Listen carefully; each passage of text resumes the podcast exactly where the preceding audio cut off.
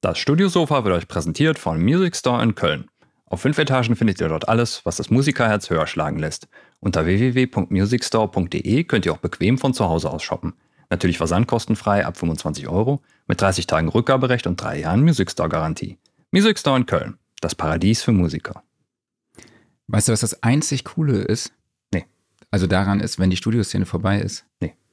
Dann können wir hier im Kaltstadt auch noch mal kreativ werden, ne? Ja, anstatt wieder Jedes Werbung für die Mal- Studioszene zu machen. Anstatt, anstatt schon wieder Werbung für die Studioszene zu machen, ne? Ja. Aber ihr könnt uns immer noch eure Meinung zum Studiosofa Podcast geigen und dabei auch zwei Studioszene-Tickets gewinnen.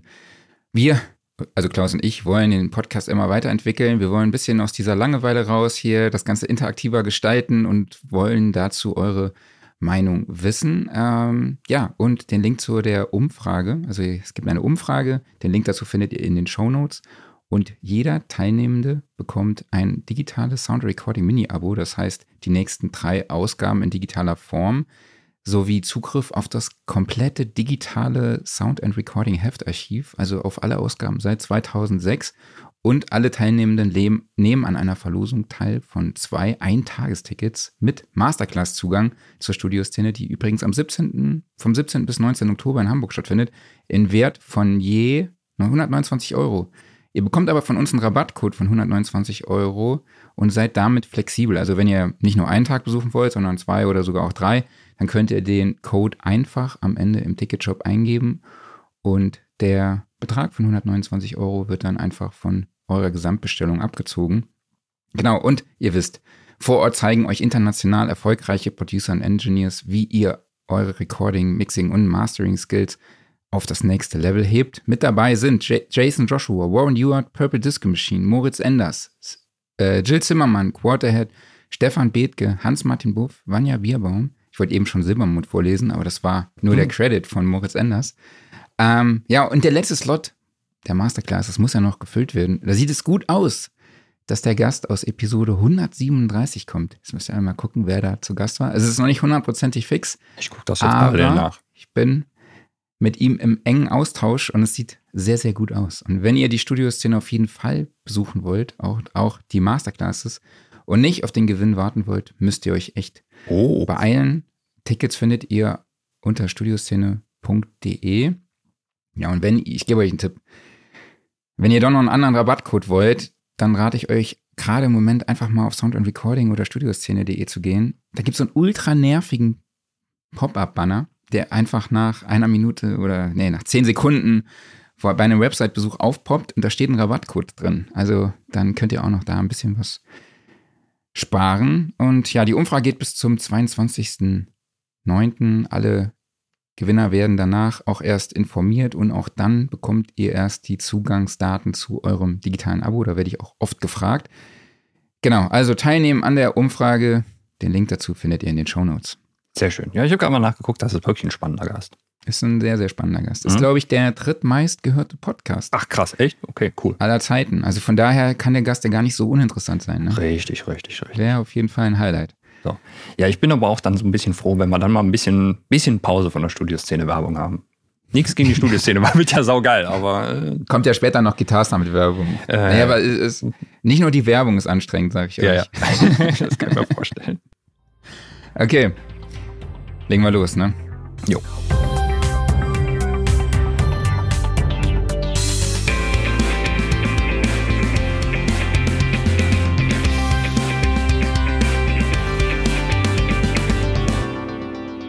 Ja, es ist wieder Donnerstag, 11.05 Uhr. Wir sind live auf YouTube und Facebook und Twitch und LinkedIn unterwegs und nehmen unser Studiosofa auf. Mittlerweile Episode 172. Hallo an alle da draußen. Schön, dass ihr dabei seid, entweder gerade live am Bildschirm oder auch später beim Laufen oder beim ins Bett gehen oder sonst wo, wo man auch Podcasts hört. Schön, dass ihr wieder dabei seid. Ich spreche wie immer mit meinem Wingman Klaus Beetz. Ja, und ich mit dem Mann, der mich jetzt hier seit zwei Wochen aus dem Konzept bringt, Marc Bohn, weil der moderiert jetzt den Podcast anders an. Der hat vorher mal gesagt, Studiosofa, der Sound and Recording Podcast, Ausgabe hm, hm, hm, und so weiter und so fort. Und jetzt, jetzt freestylt der da einfach. Ja, das heißt, wir, ich hab, wir haben Feed, das Feedback bekommen, wir sollen mal aus unserem Skript raus. Also das Oh, dachte ich so, hey, ja, ich ja, ja, mal dann. was. Aber der hatte recht, er hat recht mit seinem Feedback. Also, ähm, genau, weil ich wusste, dass sich das aus dem Konzept bringt, aber Es wissen auch viele nicht, dass es uns live gibt auf YouTube und auf Facebook und so, sondern viele wissen, kennen es einfach nur als Podcast, was ja auch völlig okay ist, aber manche sagen dann, hä, gibt's live auf YouTube? Hä? Wusste ich gar nicht. Deshalb dachte ich mir, ich moderiere das einfach so an. Ne? Ja, dann nee, sehr gut. Bescheid. Wann machen wir eigentlich mal Videopodcast? Wann machen wir Videopodcast, ja. wir legen jetzt einfach los. Ja. äh, ja, begrüßen unseren Gast, Tillmann aus den Chefrock Studios. Hallo Tillmann, schön, dass du dabei bist. Hallo, guten Morgen. Hi. Vielen Dank für die Einladung. Ich bin jetzt auch aus dem Konzept gekommen. Danke, Herr Kollege. Was fragst du mich nach einem Videopodcast? Ja, das ist auf, auf, auf, Spotify der neue heiße Scheiß. Ach so. Ja. Ja, dann müssen wir das Video da mal hochladen. Ja, naja. das machen wir machen. Aber wir sprechen heute mit Tillmann über seine SSL-Konsole, denn er hat vor kurzem in äh, eine Konsole der E-Serie investiert und im Gespräch erklärt er uns, warum er sich für ein Mischpult entschieden hat, was ihn so daran begeistert, was für ihn die Vorteile damit sind. Und er dokumentiert uns seinen analogen Workflow, beantwortet eure Fragen und ähm, worauf ich mich sehr freue, ist darauf, wie er uns erklärt, dass er sogar in Dolby Atmos analog mischen kann. Da bin ich sehr, ich glaube, da bist du wahrscheinlich einer der einzigen, der das, also wüsste nicht, dass es noch andere Studios gibt, die das können. Weißt du das? Es gibt bestimmt ein paar auf der Welt, aber ich kenne jetzt persönlich auch keine. Äh, doch, äh, auf jeden Fall äh, Ronald Brent in den mhm. Valhalla Studios. Ah, okay. Der kann Stimmt. das auf jeden Fall. Das ist der einzige, genau. von dem ich weiß. Ja, und wenn ihr Fragen habt, diejenigen, die da gerade live dabei sind, dann könnt ihr das natürlich wie immer äh, in die Kommentarfunktion bei YouTube oder bei Facebook oder bei Twitch oder bei LinkedIn auch stellen. Dann wird Tillmann die fachmännisch für euch beantworten. Ich versuch's. äh, Tillmann, ich habe dich in einem Buch gefunden in einem Buch, das nennt sich Soundlotsen. Ja, ja, genau. Das ist äh, ein schönes Buch, also ein Coffee Table Book, so ein bisschen so Bildbandmäßig ja, über Hamburger Buch. Studios. Echt mega cool. Geil. Ich glaube, die Home Studios sind auch dabei. Echt richtig cool. Ich glaube, wir haben auch schon mal hier im Podcast darüber gesprochen. Ähm, ja, und dann sieht man auch, äh, wie die Chefrock Studios aussehen. Und das ist mal wieder eine perfekte Überleitung zur Frage von Stefan aus der WhatsApp-Gruppe an Tillmann. Er fragte dich nämlich, ob er während der Studioszene mal bei dir im Studio vorbeikommen kann und sich anhören kann, wie so eine SSL-Konsole klingt. Und wir sagen hier schon mal, ja, er hat die Möglichkeit. Ist das ja, eine es, Überleitung? Äh, es gibt ja, äh, genau, es gibt ja ein Side-Event, wie, wie, ich gelernt habe, dass das so heißt, äh, von der LeadCon. und äh, da gibt es äh, eine Studiotour ähm, durch das Studio hier. Und da kann man auf jeden Fall auch ähm, Dolby Atmos hören. Ähm, guter Hinweis, vielleicht kann ich was vorbereiten, dass man äh, auch die SSL hören kann oder durch die SSL in Atmos. Eins von beiden oder beides. Zum Klang der SSL wird es auf jeden Fall später noch viele Fragen geben. Da kamen ja. einige aus der WhatsApp-Gruppe. Genau, die Studiotour findet am 18.10. von 15 bis 17 Uhr statt. Alle Infos findet ihr unter leadcon.com und wir werden auch bei äh, studioszene.de auch nochmal darauf hinweisen. Es ist aktuell noch nichts online, aber schaut immer mal vorbei. Da wird es die Infos bald geben. So, aber Tillmann, erzähl mal, Chefrock Studios, du arbeitest dort als Audio Engineer, bist ja Mitbetreiber des Studios. Wie sehen da so deine Tätigkeiten aus?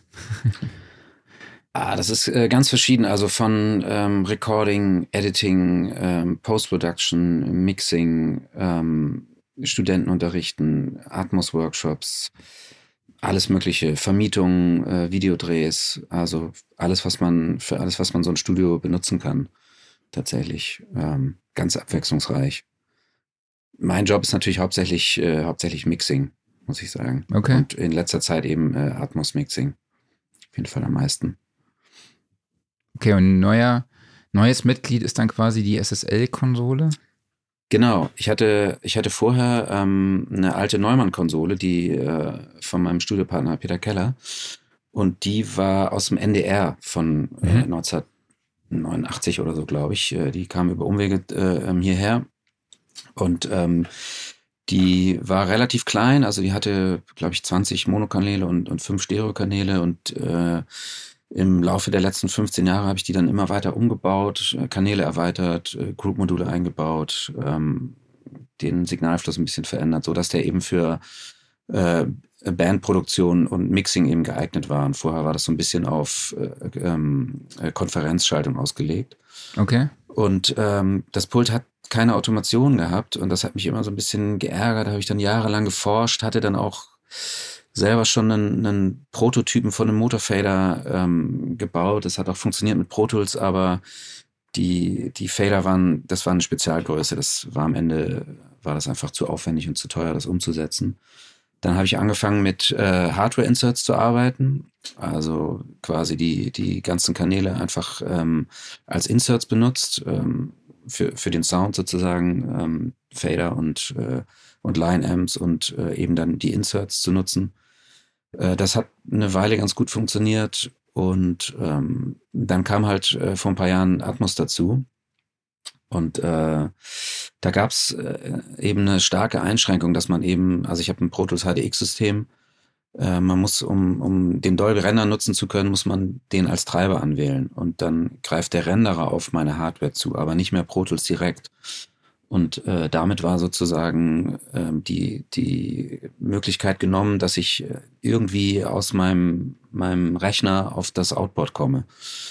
Und äh, das hat mich genervt. Und äh, dann habe ich mir einen externen Renderer besorgt, äh, wo die Signale hingeschickt werden und ich kann ganz normal meinen Pro Tools benutzen und mhm. eben weiterhin ja übers Pult gehen oder äh, Hardware-Inserts nutzen.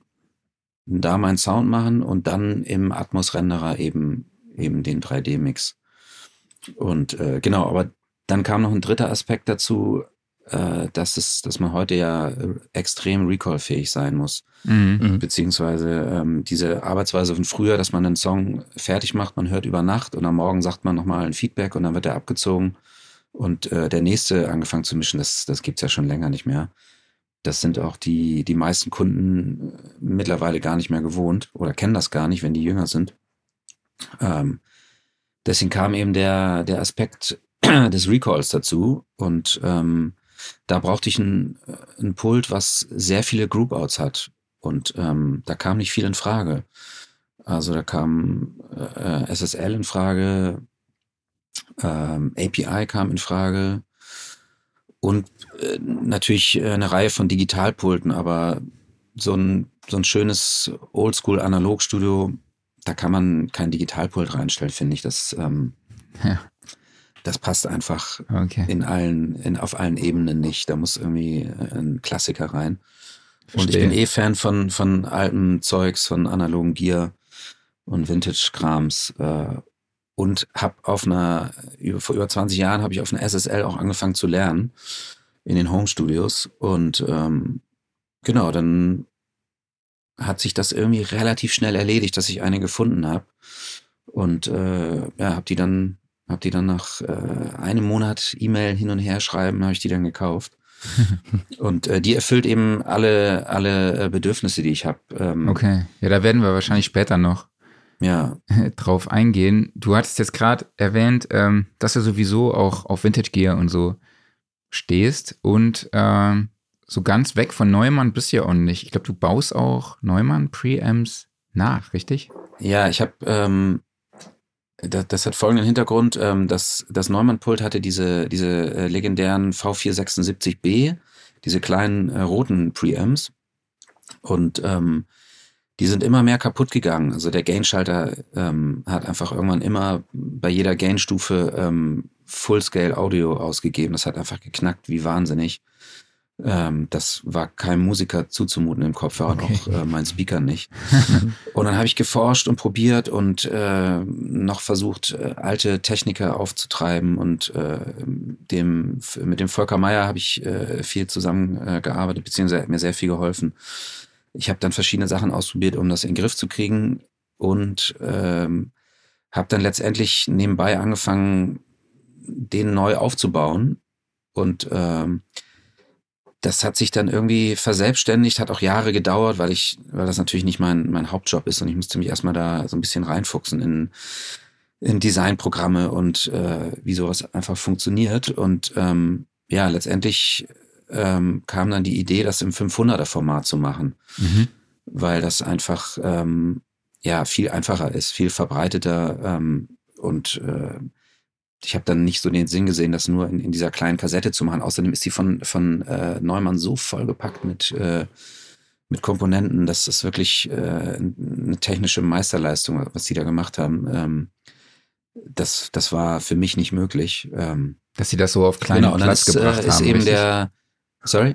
Dass sie das auf so einen kleinen Platz, auf genau. so einen engen Raum ge gepackt haben, ne? Genau, also die haben wirklich eine Frontplatte, dann haben die eine Platine links, eine Platine rechts und eine Platine hinten und die, und die Bauteile, die greifen so ineinander, wenn man das zusammenschraubt. Irre. Also das ist, äh, ist mir ein Rätsel, wie die das gemacht haben. ähm, genau, und dann ist das äh, auf die 500er Plattform äh, gewandert und ähm, da habe ich ein paar Prototypen gemacht.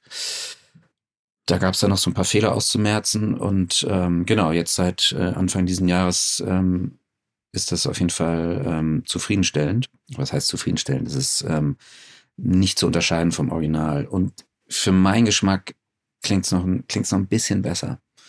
Okay. Und es gibt kein Knacksen, wenn man das Gain schaltet. Ähm, Phantom Power ist an Bord. Ähm, man kann es äh, mit äh, den normalen Lunchboxen betreiben. Man kann es mit dieser 51X Alliance mit 24 Volt betreiben. Mhm. Also ein komplett, äh, ähm, komplett fertiges Produkt einfach. Ja, ja wer, sich, wer sich dafür interessiert, kann mich gerne anschreiben. Sehr cool. Vielleicht kannst du einen bei erbauen bei uns in der Studioszene, in der DIY-Area. ja, können wir gern drüber reden. Das dauert tatsächlich schon vier Stunden, vier, ja. vier fünf Stunden. Äh, das ist, äh, das ist ein relativ aufwendiger Preamp. Also ähm, ich weiß jetzt nicht, wer, wer von euch den, die, die klassischen API-Preamps kennt. Das ist ja ein Op-Amp und drei, vier Komponenten noch.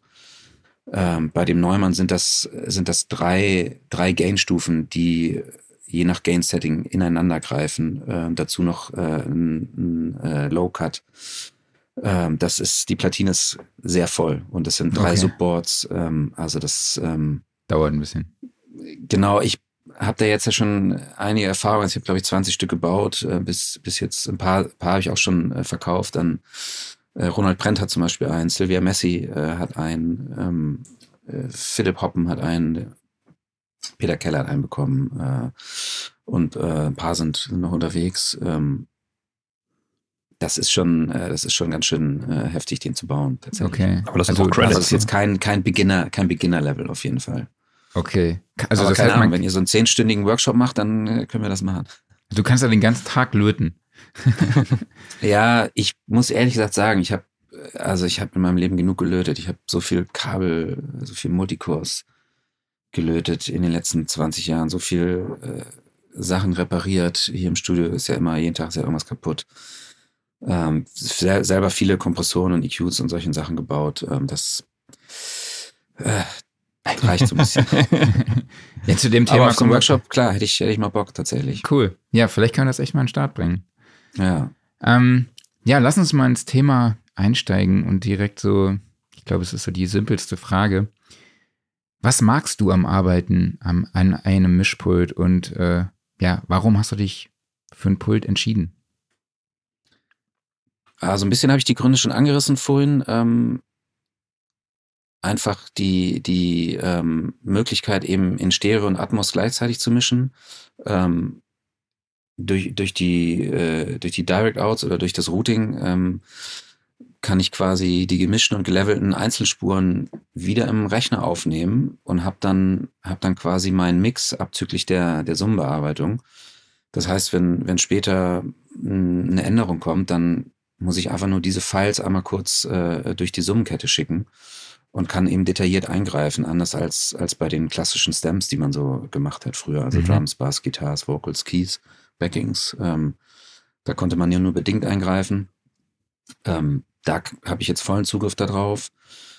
Und ähm, ja, man braucht halt, wenn man, wenn man Bands recordet oder das, was wir hier machen, zwischendurch, da braucht man halt 30, 40 Tracks, die man recorden kann. Und ähm, wenn man jetzt kein Pult hätte als, als Frontend, sondern einfach nur irgendwie Preamps, dann ist das ein wahnsinniges Chaos. Ähm, dann hat man meistens unterschiedliche Preamps. Ähm, ich bin großer Fan davon, ähm, zum Beispiel für ein Drumkit nur die, die gleichen Preamps zu benutzen weil die haben, die haben alle quasi den, denselben Frequenzgang, denselben Phasengang, die sind alle gleich schnell. Ähm, das macht einen riesen Unterschied aus, ähm, äh, was, was Punch angeht und eben, eben die Phasenlage zueinander. Mhm. Äh, da bin ich großer Fan von.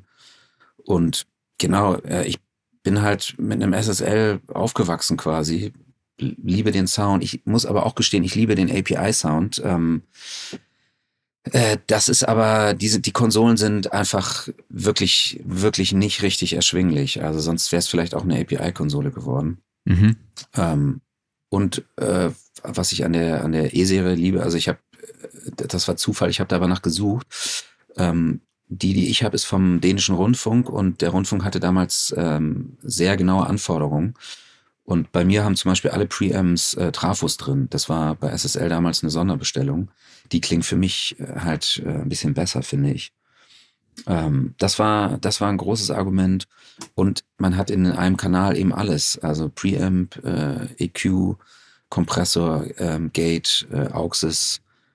Es ist eine Inline-Konsole. Man kann die äh, einzeln regeln. Man, man kann einen kompletten Mix mit den, mit den VCAs machen das ist eigentlich ähm, in meinen Augen mit das universellste Pult, was man so kaufen kann, mit einem super, super Sound für einige, ja, also ist Geschmackssache, ne?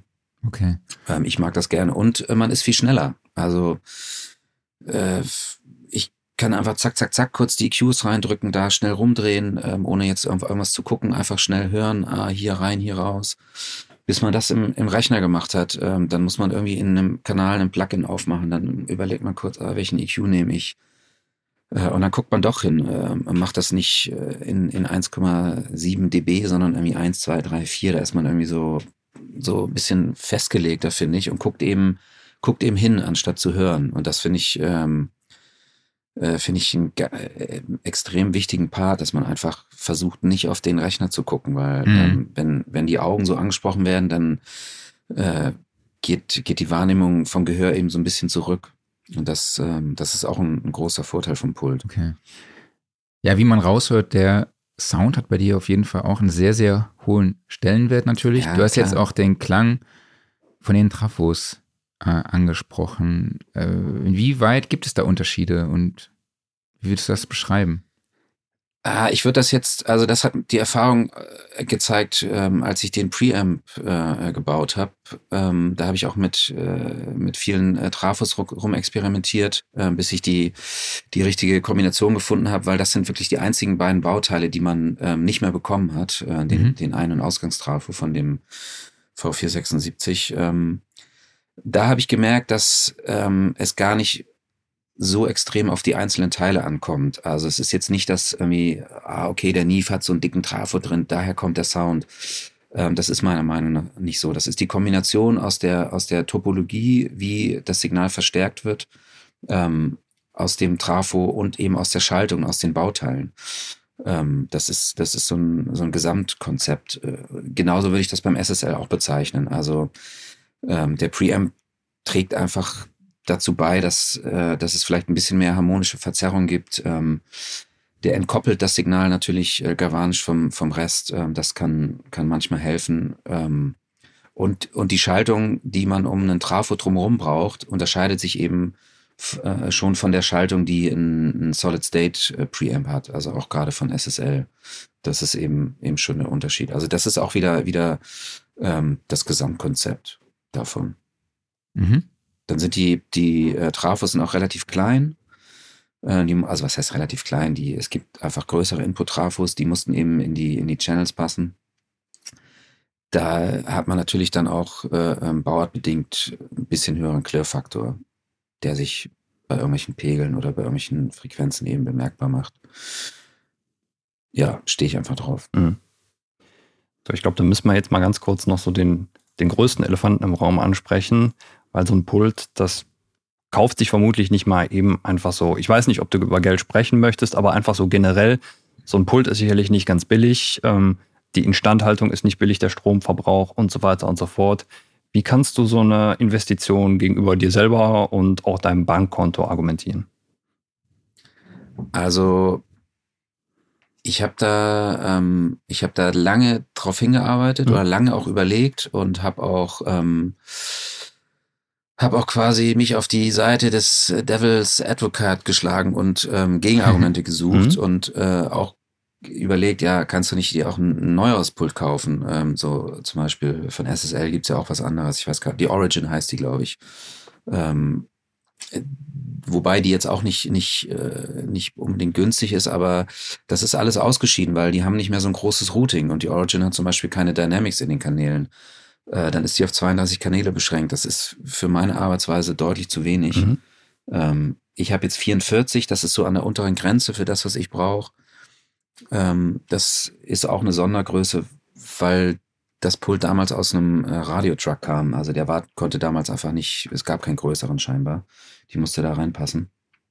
Ähm, ja, ich habe natürlich äh, lange verhandelt um den Preis und ähm, das ist auch nur gegangen, weil, weil ich einfach das selber reparieren kann. Mhm. Also wenn irgendwas mhm. kaputt geht, ähm, dann ist die Wahrscheinlichkeit sehr, sehr hoch, dass ich das reparieren kann mittlerweile. Okay. Ähm, das habe ich mir so angeeignet. Ich hatte als Kind schon so einen Elektrobaukasten irgendwie, da hatte ich schon immer so ein Interesse und so ein, so ein Fable für.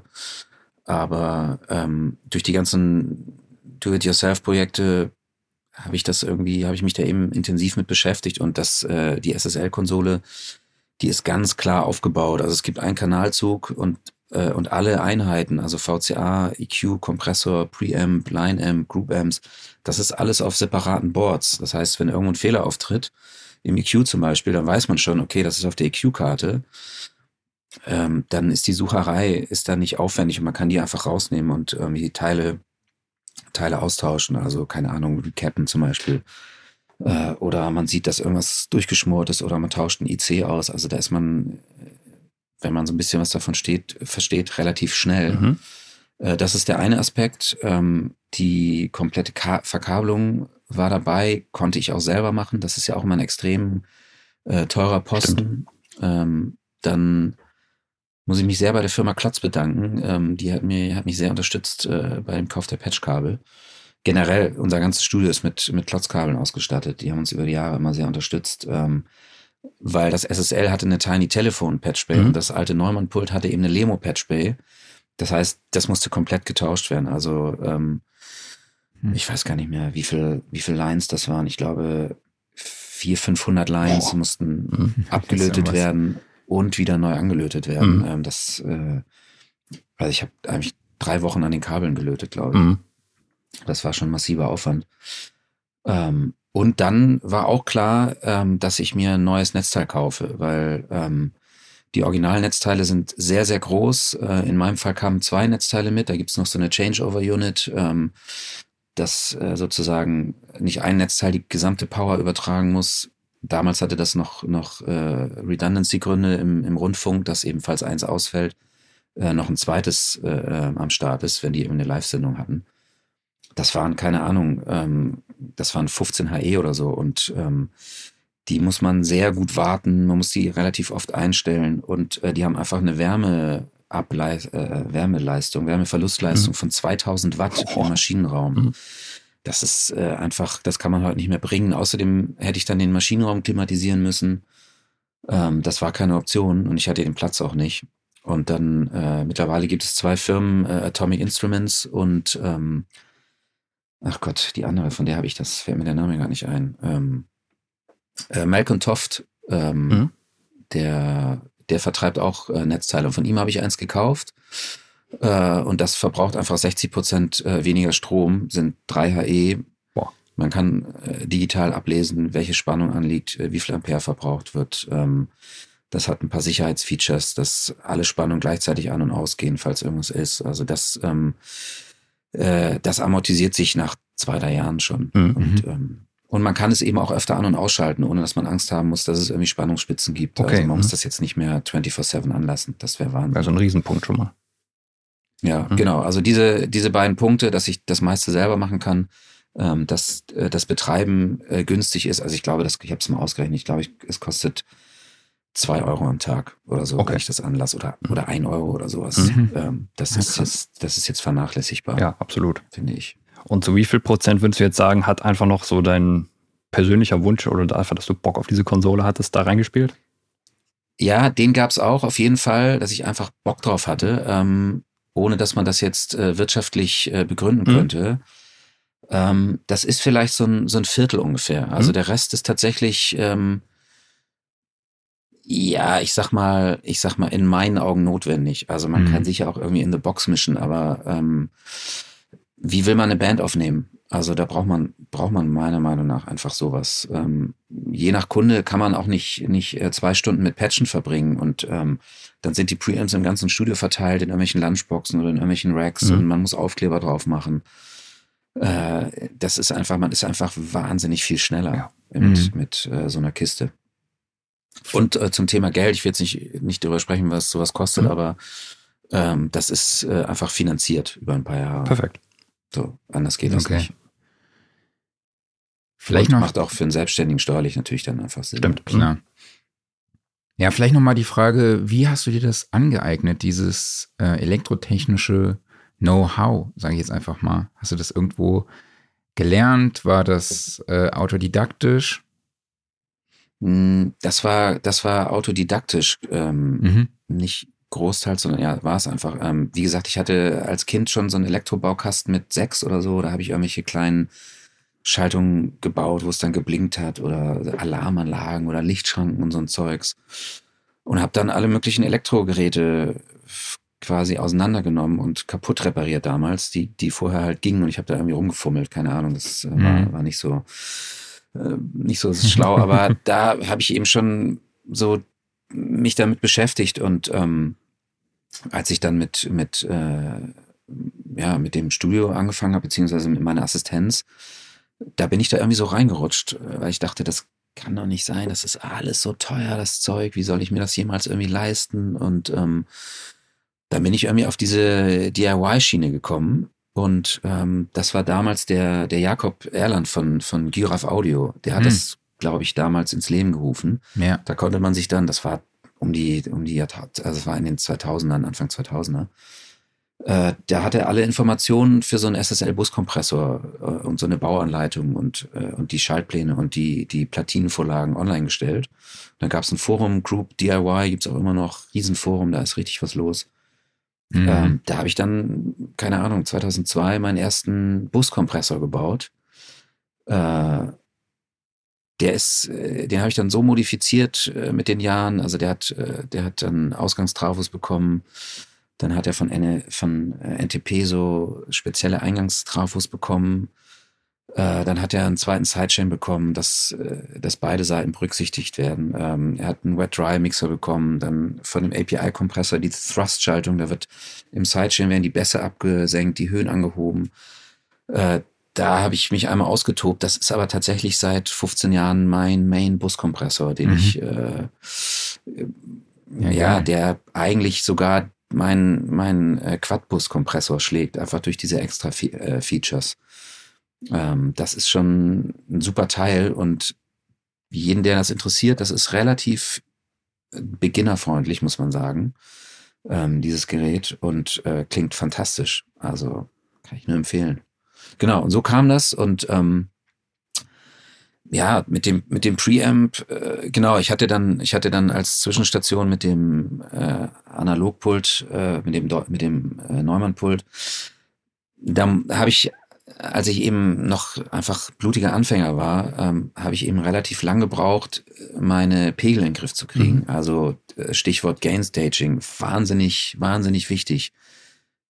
Zum Teil auch in der, in der DAW noch. Ähm, und habe das dann quasi am Anfang nicht auf meine fehlenden Skills geschoben, sondern habe das dem dem äh, Pult in die Schuhe geschoben und ähm, habe dann hab dann mit äh, unterschiedlichen äh, Summierverstärkern experimentiert und habe eben API-Verstärker nachgebaut in so einer Euro-Platine und habe die dann hinten ins Pult gesteckt und äh, dann einen Mix abgezogen und den im, in der, im Rechner Phasen gedreht.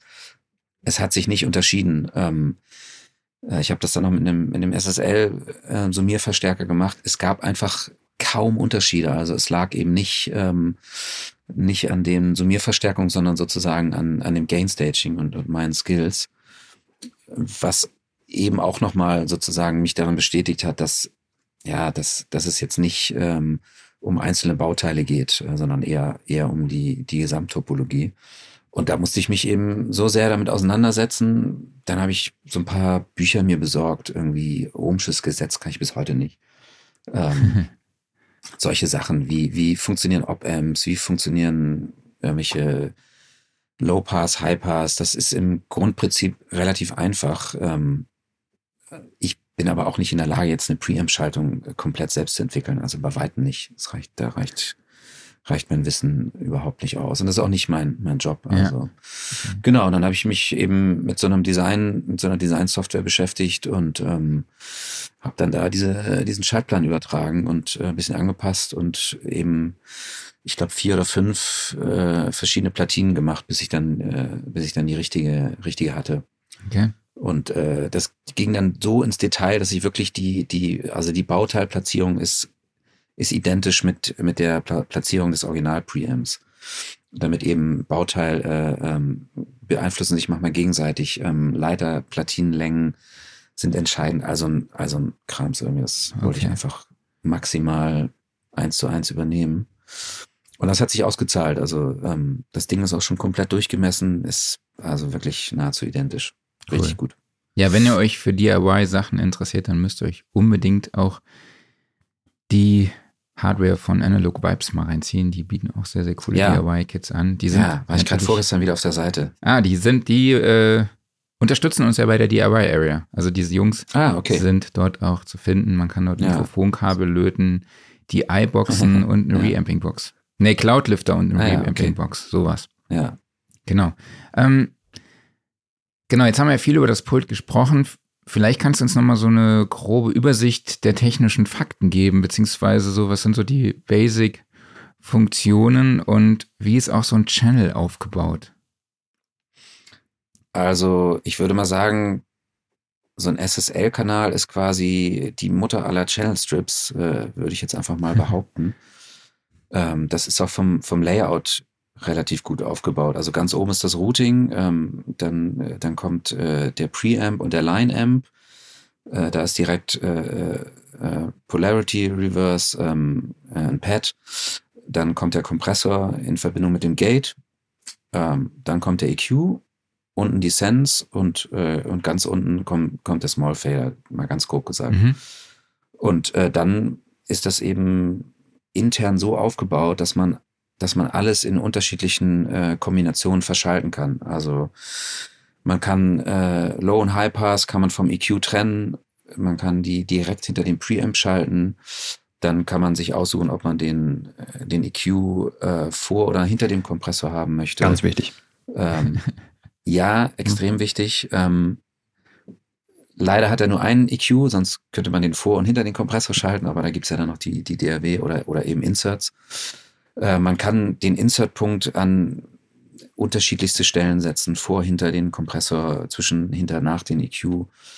Ähm, dann ist das ja eine Inline-Konsole. Das, das bedeutet, dass man äh, quasi im, in demselben Channel einen Recording-Kanal und einen Monitor-Kanal hat. Mhm. Ähm, das heißt, wenn ich im, im Record-Mode bin, ist quasi alles äh, automatisch erstmal im, in der Recording-Chain und nur mein, mein Large Fader ist, ist der Monitor-Rückweg. Dann kann ich aber auch sagen, ich möchte den EQ jetzt in Monitorweg schalten, um das EQte Signal flat aufzunehmen, aber um es abzuhören, weil ich mir vielleicht nicht sicher bin oder weil der Kunde flat aufgenommene Sachen haben möchte, äh, kann ich das nur im Monitorweg äh, EQen. Also das gleiche kann ich, kann ich mit dem, mit den Filtern machen, äh, mit dem Kompressor, mit dem Gate. Das kann ich äh, wahlweise in den Recording Channel oder in den Monitor Channel schalten. Ähm, das sind, das sind so ganz grob ähm, äh, die, die Funktionen. Ähm, dann gibt es noch ähm, Subgrouping, da kann ich sozusagen, wenn ich jetzt zehn Kanäle Schlagzeug habe, ähm, dann äh, und Kanal 11 und 12 soll meine Stereo-Schlagzeugsumme sein, dann kann ich ähm, Kanal 1 bis 10 jeweils auf 11, 12 routen und bei Kanal 11, 12 drücke ich Subgroup und dann werden diese Kanäle auf Kanal 11, 12 in den Input gelegt. Mhm. Und dann mhm. habe ich sozusagen noch einen Stereo ähm, Drum Master. Den kann ich dann wiederum ähm, mit Kompressor und EQ oder Gate und oder Gate eben nochmals bearbeiten. Und das dann übers Routing wieder aufnehmen. Also da, die, die Routing-Möglichkeiten sind für ein analoges Pult ähm, immens. Und äh, das wurde ja 79 entwickelt. Das, äh, also das war das Jahrzehnte krass. seiner Zeit voraus. Das ist bis heute immer noch äh, immer noch krass tatsächlich. Ist natürlich von von Digitalpulten wird das natürlich getoppt, aber das äh, Das ist ja kein Vergleich, da gibt es ja tausend Ebenen. Mhm. Ja. Jetzt haben wir von Chris noch eine Frage. Ihn würde ein Vergleich zwischen verschiedenen Plugins interessieren zum Original. Das wäre das Erste, was er machen würde, meinte er. Äh, hast du da mal was ausgecheckt? Ähm, ich bin persönlich, persönlich bin ich kein großer Fan ähm, von Channel Strips, äh, weil mir das, also ich rede jetzt von, ja, nee, Plugin und Hardware, weil das ist mir zu unübersichtlich und ich finde dann, dass ich so festgelegt bin auf, auf eine, auf eine Marke sozusagen ähm, oder auf einen Typ. Ähm, und, und finde auch, dass wenn ich eben nur ein Preamp brauche, ähm, dann kann ich den Rest meistens, meistens nicht mehr für ein anderes Signal nutzen, also einen EQ oder einen Kompressor. Ich glaube, das einzige Gerät, was das kann, ist, äh, ist glaube ich, der Channel Strip von SPL. Der hat hinten so viel Ein- und Ausgänge, da kann man, glaube ich, alles äh, einzeln nutzen. Mhm. Ähm, das, ist, das ist ganz gut. Der klingt auch gut. Ähm, für mein, für mein Atmos-Setup habe ich, ähm, weil das ja, weil das ja schwer ist, also wenn man, wenn man äh, normaler, normal Stereo mischt, dann gibt es ja meistens noch den, den Prozess des Masterings. Das macht ja normalerweise ein Mastering-Engineer. Ähm, das gibt's bei Atmos nicht mehr wirklich. Also da mhm. gibt ja die Person, die den Atmos-Mix macht, gibt das ja quasi ähm, fertig ab. Das heißt, da ist jetzt in meinem Fall noch das Mastering dazugekommen, beziehungsweise man muss eben gucken, dass man, dass man das ja so abgibt, dass nichts mehr damit gemacht werden muss. Frequenztechnisch und leveltechnisch. Ähm, und das ist nicht so einfach, weil, man hat ja das Bed und die Objects und kann jetzt nicht einfach wie auf einer Stereosumme da äh, Summen-Plugins draufknallen. Äh, das heißt, man braucht einen Mastering-Kompressor oder Channel-Strip für das Bed und in, so habe ich mir das gemacht, äh, in meinem Fall noch für ähm, die ganzen Objects. Und die müssen idealerweise auch noch äh, ähm, im Sidechain verbunden sein, damit sozusagen, ja, wenn irgendwo ein Peak ist, damit nicht nur der eine Peak äh, runtergenommen wird, sondern eben, eben alles, weil man sonst Gefahr läuft, dass, dass einfach der, der Atmos-Mix klippt. Ähm, dadurch, dass sich so viele, so viele ähm, äh, Spuren eben summieren, ist das schwer in den Griff zu bekommen. Und da habe ich dann irgendwann ähm, einfach ähm, den äh, äh Brainworks äh, SSL-Channel mhm. Ähm, gekauft und dafür genommen, weil der hat äh, erstens den Vorteil, dass es ein DSP-Plugin ist, was in meinem Fall wichtig ist, weil ich ja ein HDX-System nutze und ähm, möglichst äh, ja mit der Delay Compensation aufpassen muss. Ähm, da eignen sich einfach äh, auf Bussen und Mastern eben äh, DSP-Plugins mehr. Und da habe ich sozusagen äh, auf, auf dem Bed, auf allen Objects, habe ich eben so ein, so ein ähm, SSL-E-Channel. Äh, und Brainworks hat ja noch diese, diese TMT-Modeling-Geschichte. Das heißt, da ist auch jeder Kanal entspricht einem Kanal am Pult und die sind die sind alle verkoppelt. Also wenn ich da wenn ich da über am EQ rumdrehe, dann dreht sich das an allen äh, an allen Objects mit. Ähm, ich habe das ehrlich gesagt noch nicht verglichen, ähm, muss aber generell zu, dazu sagen, zu Hardware-Software-Pendants, ähm, das klingt schon, das klingt schon ähnlich, aber ich habe immer das Gefühl, dass die Hardware einfach viel heftiger zupackt. Mhm. mhm. Also ähm, bei gerade bei bei einem 1176 äh, nutze ich ist einer meiner Lieblingskompressoren oder auch der Distressor äh, ist eigentlich der, den ich am meisten benutze. Äh, da habe ich beides als Software auch. Ähm, komme ich nicht zu den gleichen Ergebnissen tatsächlich. Ähm, da, ich weiß nicht, was es ist, da fehlt, fehlt irgendwas, irgendwie Punch, keine Ahnung. Ähm, vielleicht ist es auch eine psychologische Geschichte, dass ich einfach da drehe und denke, irgendwie geil und ähm, mit der Maus da am rumknödeln bin irgendwie und denke mir irgendwie, ach, das schockt mich jetzt nicht so an, aber ähm, ich habe schon oft versucht, äh, wenn ich mal Sachen in the Box gemischt habe, ähm, meine Summenkette auch äh, in the Box zu haben. Äh, funktioniert überhaupt nicht, funktioniert gar nicht. Also ähm, ich benutze äh, von äh, Classic API benutze ich die EQs. Äh, die kann man auch, wenn man Bock hat, kann man sich die auch selber äh, zusammenlöten. Äh, die, das sind quasi so dreibandige API 550 ähm, EQs bisschen, bisschen abgeändert. Die habe ich mir einfach mal gekauft, eigentlich zum Rekorden. Die waren aber so fantastisch auf der Summe, dass ich damit nur einmal was aufgenommen habe und seitdem sind die auf meiner Summe. Äh, die, also da kann, da kann man einfach 10 Kilohertz, 15 dB reindrehen. Das, natürlich, das macht man natürlich nie, Mhm. aber es klingt einfach immer gut. Das klingt nie harsh, das klingt nie metallen. Ähm, die Bässe sind satt und punchy. Äh, das sind wirklich also meine Favorite äh, Summikus seit längerer Zeit. Dann benutze ich, wie gesagt, den, den äh, SSL-Buskompressor und dann habe ich noch zwei NTP Peak Limiter, die machen aber nur so, keine Ahnung, 1, 2, 3 dB, das kann ich gar nicht genau sagen, weil die haben keinen Mieter, die haben einfach nur zwei LEDs, die ab und zu mal blinken. Und wenn die durchgehend leuchten, ist zu viel und wenn die, wenn die im Rhythmus blinken, dann ist okay. Und das ist mein, das ist meine, meine Summe. Damit äh, komme ich immer auf meine minus, minus 12 äh, dB sozusagen, LOFS oder, oder äh, auf meinem Dorometer bin ich da immer im, in dem richtigen Bereich, was sich für mich einfach äh, gut anhört. Äh, dass man noch eine schöne Dynamik hat, aber eben auch Punch hat. Genau, und das, äh, das kriege ich, also vielleicht bin ich auch einfach zu doof, aber das kriege ich äh, im Rechner nicht hin. Also egal welche EQs und welche Kompressoren ich da benutze, ähm, keine Chance. Und deswegen, deswegen mache ich halt einfach, wenn ich in der Box misch, nutze ich eben trotzdem meine Summe. Mhm. Dann komme ich auch mit dem Gain Staging viel besser klar. Also das, äh, das hat sich irgendwie so bei mir, bei mir eingebrannt. Ja, jetzt hast du jetzt ganz schön viel. Kann ich auch, ja. kann ich auch nur empfehlen. Also wenn jemand irgendwie schon ein Outboard hat, Stereo-Equipment, EQ oder Kompressoren, ähm, äh, aus meiner Sicht ist das ein, ist das ein deutlicher Unterschied. Ähm, und für die äh, ganzen äh, Wandlungsfanatiker, ähm, das äh, überwiegt bei weitem die Nachteile, wenn man so will, einer, einer zusätzlichen Wandlung. Also das ist, finde ich, heute eh bei, bei den heutigen Wandlern eh ein vernachlässigbares Thema, Ja. ehrlich gesagt. ja, Kann ich nur empfehlen. Du hast ja jetzt schon ganz viel Was? über Hardware äh, gesprochen. Man sieht, wenn man dich jetzt im Video sieht, links und rechts gut gefüllte 19 Zoll Racks. Mal so generell die Frage zu deinem Setup.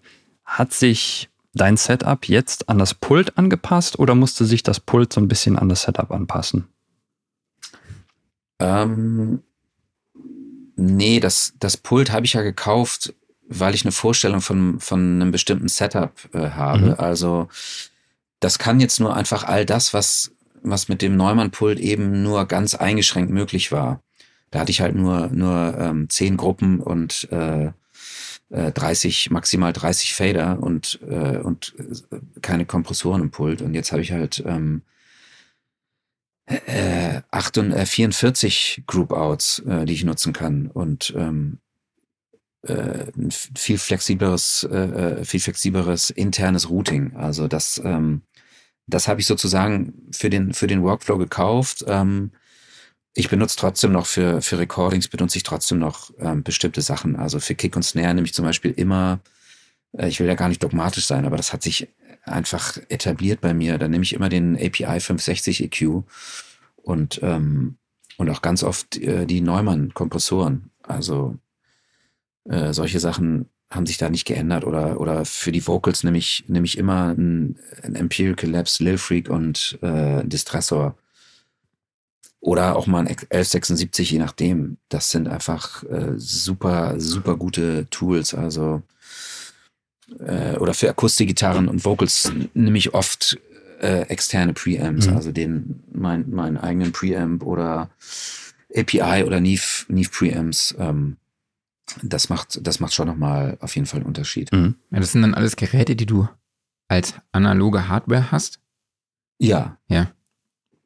Ja, ja, also keine, keine Preamp-Emulation. Also das äh, habe ich nicht. Ich habe auch die, die Hardware gar nicht. Also das geht ja eh, glaube ich, nur mit, äh, mit äh, UAD und ich glaube ein, zwei, ah, doch mittlerweile gibt's auch, geht's auch mit, äh, mit diesen ähm, Antelope und RME kann das, glaube ich, auch, ne?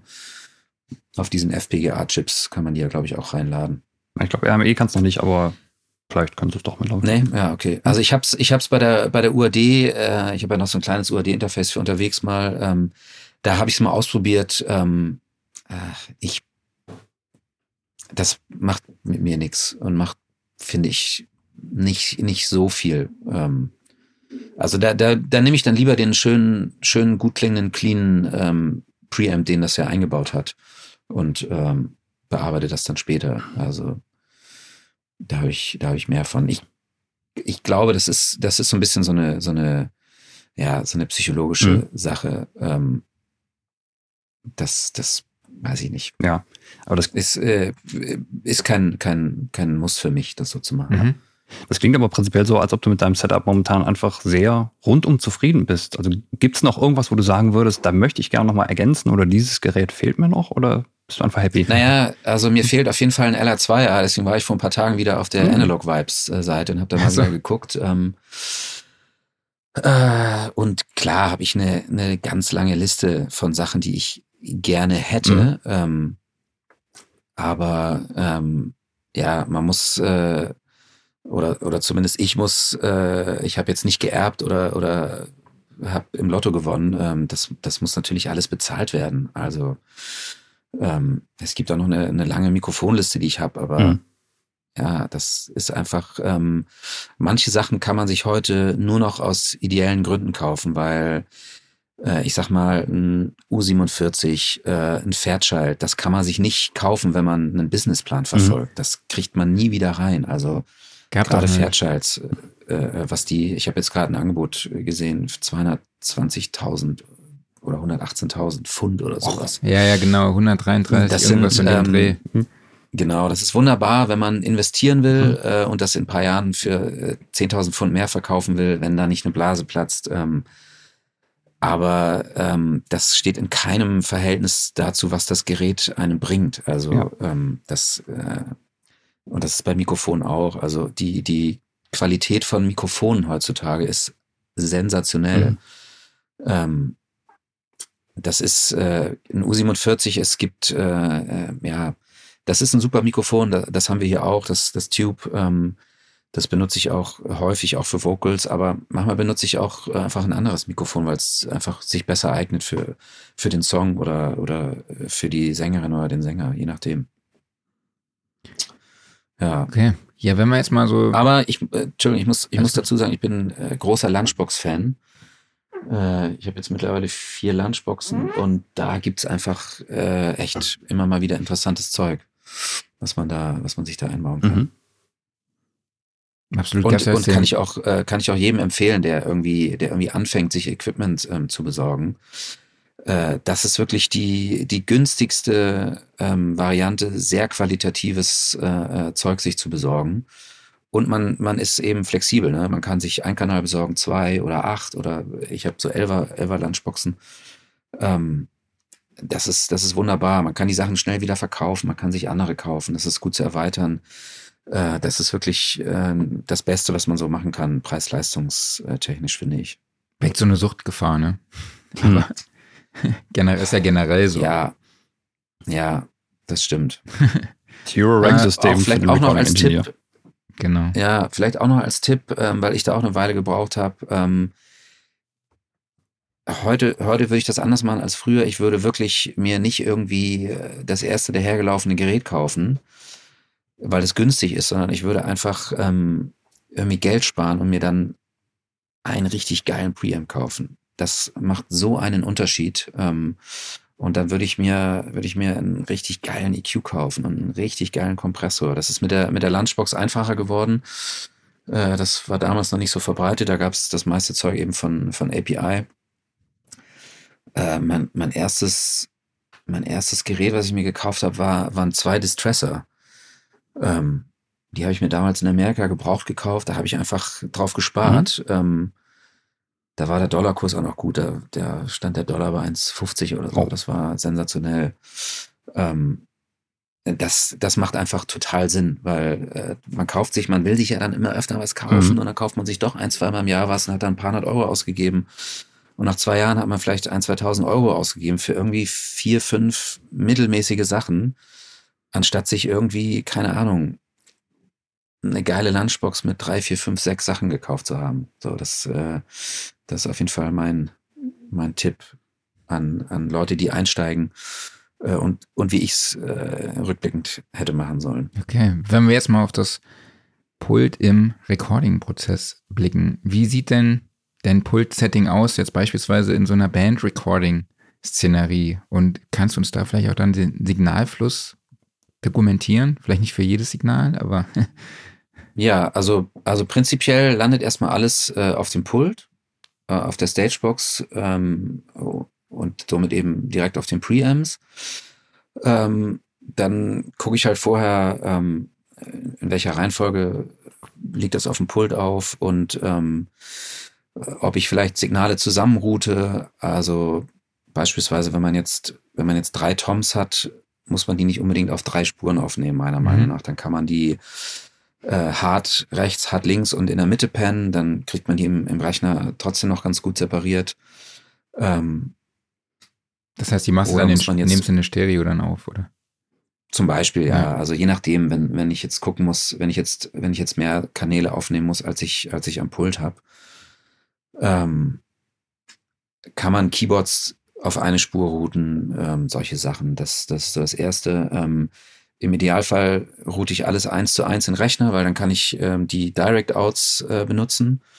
Das umgeht dann nochmal ähm, eine elektronische Schaltung im Routing. Das äh, steigert quasi nochmal so ein bisschen die Qualität und, und verringert den Noise Floor. Alles natürlich im, im homöopathischen Bereich. Ähm, Genau, und dann wird, dann gucke ich erstmal, dass ich ähm, die Mikrofone so hinstelle, dass die ohne EQing und ohne Kompression eben äh, gut funktionieren. Ne? Also dass die, dass die gut klingen, dass die Punch haben, äh, dass die Phasenlage stimmt. Da verwende ich extrem viel äh, Zeit drauf. Ähm, das nervt auch oft dann, dann die Produzenten oder Prozent, Produzentinnen ähm, oder auch die, die äh, Musikerinnen. Ähm, das ist aber extrem wichtig, weil das gibt gerade bei Schlagzeug extrem Punch, auch bei Gitarren. Ähm, das ist später nicht mehr so gut zu, zu regulieren. Es gibt da ein, zwei Plugins und man kann auch so ein bisschen die, die äh, Sachen verschieben, aber äh, dann verschiebt man ja wiederum die, die Phasenlage zu den anderen Spuren. Also das Beste ist wirklich, äh, das gilt aber eigentlich für alles, dass man das an der Quelle schon, schon richtig mhm. macht. Ähm, dann werden doch nochmal Mikrofone getauscht, weil ein anderes vielleicht besser passt. Ähm, genau, das ist dann erstmal das, das Basic Setup. Ähm, dann wird geguckt, äh, dass das alles im Rechner ankommt, auf den richtigen Spuren. Dann relativ schnell ähm, die Sachen aufs Pult legen und auf die Kopfhörer legen, damit eben die Musiker, Musikerinnen da nicht irgendwie eine halbe Stunde ohne, ohne Sound ähm, quasi spielen müssen. Und äh, genau, dann ist es meistens so, dass die irgendwie einen Song nochmal proben. Da kann ich dann schon mal alles einpegeln. Ähm, das ist, das mache ich, bevor ich überhaupt irgendeinen Kompressor oder EQ anschalte. Erstmal, erstmal ähm, alle, alle äh, Send-Fader auf Null oder auf plus fünf mache ich sie meistens. Also die Fader, die das Signal zum Rechner senden nach dem Preamp. Und dann stelle ich an den Preamps das Level ein. Dann habe ich mein Gain-Staging schon mal, schon mal halbwegs richtig. Und dann ist ja ein großer Vorteil des Pults, ähm, ich kann sozusagen äh, EQ Compression kann ich alles in meinem Monitorweg einstellen, so dass sich für für die äh, Musiker in, im Aufnahmeraum gar nichts ändert erstmal. Mhm. Und wenn ich wenn ich zufrieden bin, dann kann ich einfach vom Monitorweg in den Recording äh, Weg schalten und dann haben die sofort fertigen Sound, ohne dass sich für die groß was geändert hat. Also das ist das ist einfach so, dass sich dann nach und nach im Kopfhörer eben der, der Sound für die einfach verbessert, ohne dass die, die Levels eben schwanken.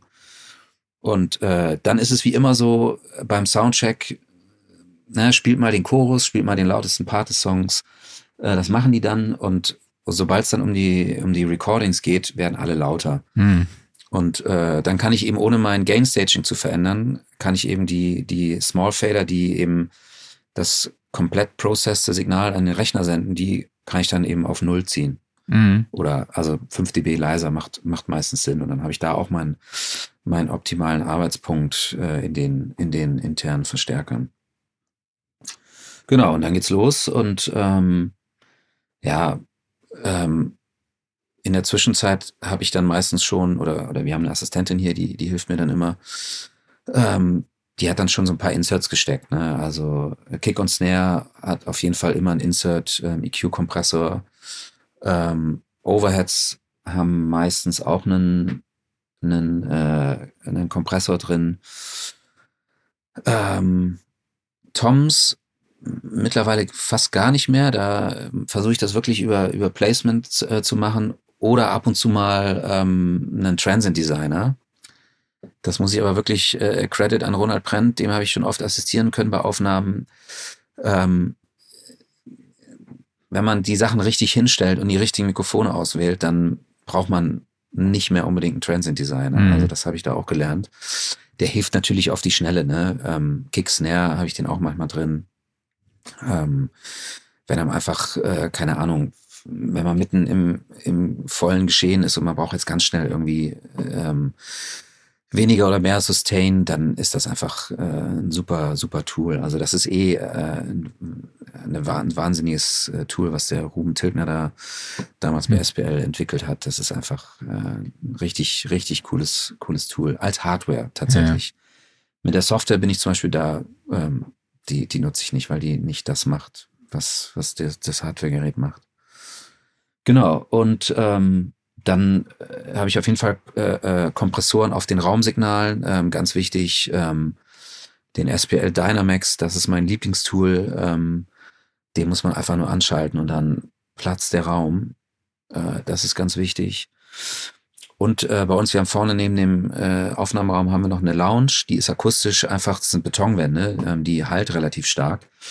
Äh, da stellen wir auch zwei Mikrofone hin und das ist wirklich, äh, das übertrifft jedes Hallsignal. Also das ist wirklich, wenn man, wenn man Stadionrock möchte, dann sind das die Hauptmikrofone in, in dem Mix auf jeden Fall. Das okay. äh, ist einfach wahnsinnig groß und äh, macht so eine richtige Wand. Okay. Also das genau, und mit, mit den ganzen unterschiedlichen Signalen ähm, kann man schon, schon relativ viel machen, was, was Drums angeht. Okay, bevor wir zum Mixing kommen, das heißt, du, nimmst die ganzen Signale dann auch schon effektiert auf, also und bearbeitet. Ja, ja, ja. Also ähm, ich versuche das, äh, ich habe eine Vorstellung, wie das klingen soll in meinem Kopf ähm, und, und versuche das so aufzunehmen, als, als wenn ich das selber bei Spotify oder, oder bei Apple irgendwo hören würde. Mhm. Also ähm, das gibt ja und ja, es gibt ja unterschiedliche Philosophien. Äh, manche nehmen nur Flat auf. Ähm,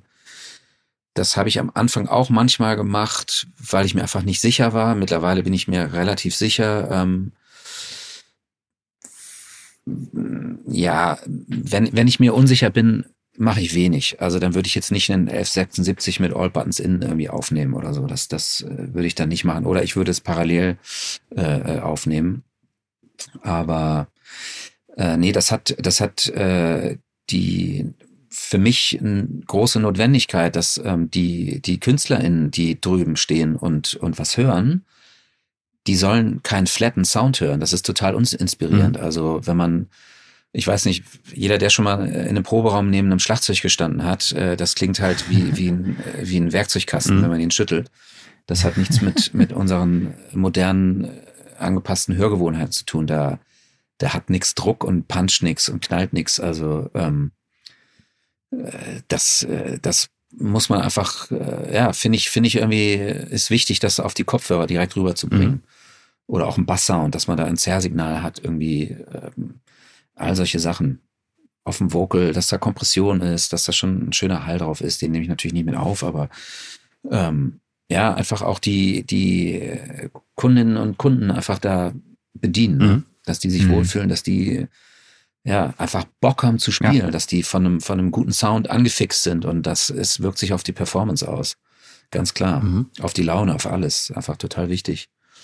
Und ähm, man spart sich natürlich wahnsinnige Arbeit danach. Also wenn ich das dann alles noch im Rechner machen müsste, ähm, das wäre mir zu aufwendig. Da gucken wir doch mal, was du im Rechner machen musst. Benutzt du denn überhaupt noch viele Plugins? Ja, also ich habe ich habe natürlich einfach viel zu viele Plugins. Ich kaufe schon seit längerer Zeit kaum noch mhm. Plugins. Also ich kaum eigentlich, kaufe eigentlich nur noch ähm, mehr oder weniger stumpf äh, DSP-Plugins, ähm, weil die einfach für meinen Workflow wichtig sind. Ähm, ja, was hat man so? Den Klassiker wie äh, Waves, irgendein Waves Bundle habe mhm. ich äh, äh, keine Ahnung, Diamond oder irgendwas. Da ist, glaube ich, alles drin, was ich irgendwie benutze. Ähm, Farbfilter, ähm, Soundtoys, solche, so die, die, die, die Klassiker. Klassiker. Ja. Genau. Ähm, Farbfilter benutze ich äh, viel. Ähm, den EQ hauptsächlich. Der ist äh, wirklich sehr gut. Ähm, der hat auch wenn man es mal benötigt, ähm, äh, eine Linear Phase Funktion, was manchmal ähm, sehr wichtig sein kann. Ähm, und der hat ein äh, Fabfield hat ein extrem gutes Reverb. Das mhm. muss man wirklich mal auschecken. Also das ist, äh, äh, die sehen sehr technisch aus. Das stößt ja meist äh, viele Leute ab, dann so, so Vintage-Geräte, also quasi von der, von der Oberfläche zu nutzen. Genauso ist es mit dem, mit dem Reverb. Ähm, das hat da ganz wahnsinnig viele, viele äh, Kurven drin und irgendwelche Wolken und so. Aber das klingt wirklich, wirklich richtig ja. gut. Das kann ich empfehlen. Ähm, ich benutze äh, einige Stock-Plugins von Pro Tools. Also den Low-Cut benutze ich zum Beispiel viel. Ähm, ich benutze ähm, das Gate benutze ich relativ viel.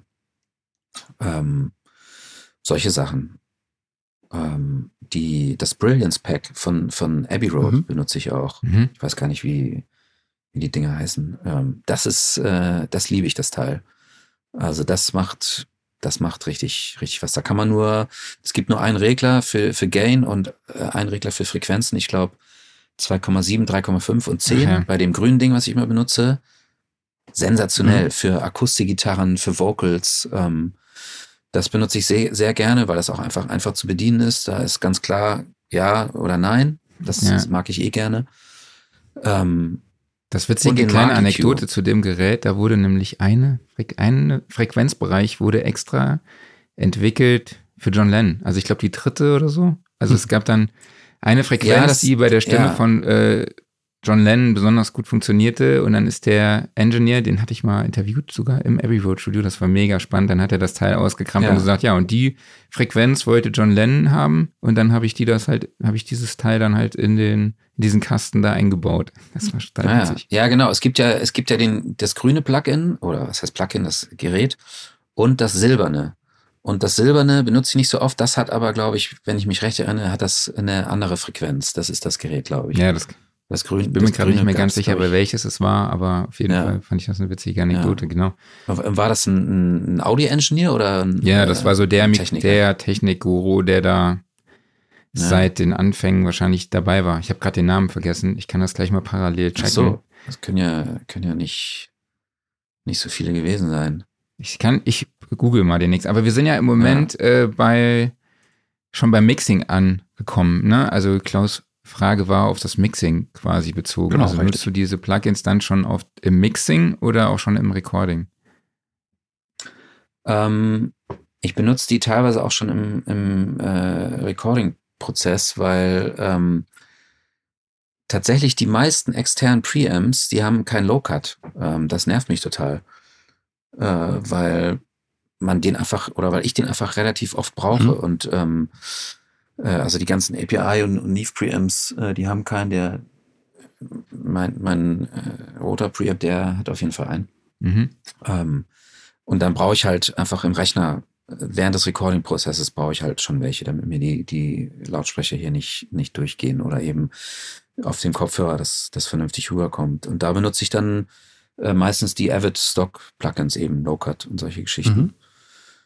Ähm, das D-Verb von, von Avid benutze ich tatsächlich auch ganz gerne. Das ist, finde ich, ein bisschen unterschätzt. Ähm, äh, das klingt gar nicht so schlecht und ähm, das ist eben auch ein DSP-Plugin, was man, was ich eben dann ganz oft äh, bei Vocalaufnahmen benutze oder manchmal auch, manchmal auch ein Lexikon. Ähm, also der, als Hardware, weil das kann ich, äh, die ganzen, die ganzen Effekte, die ich benutze, ähm, die kann ich alle vom Rechner aus äh, äh steuern. Also die da kann ich einfach einen AUX in Pro Tools aufmachen.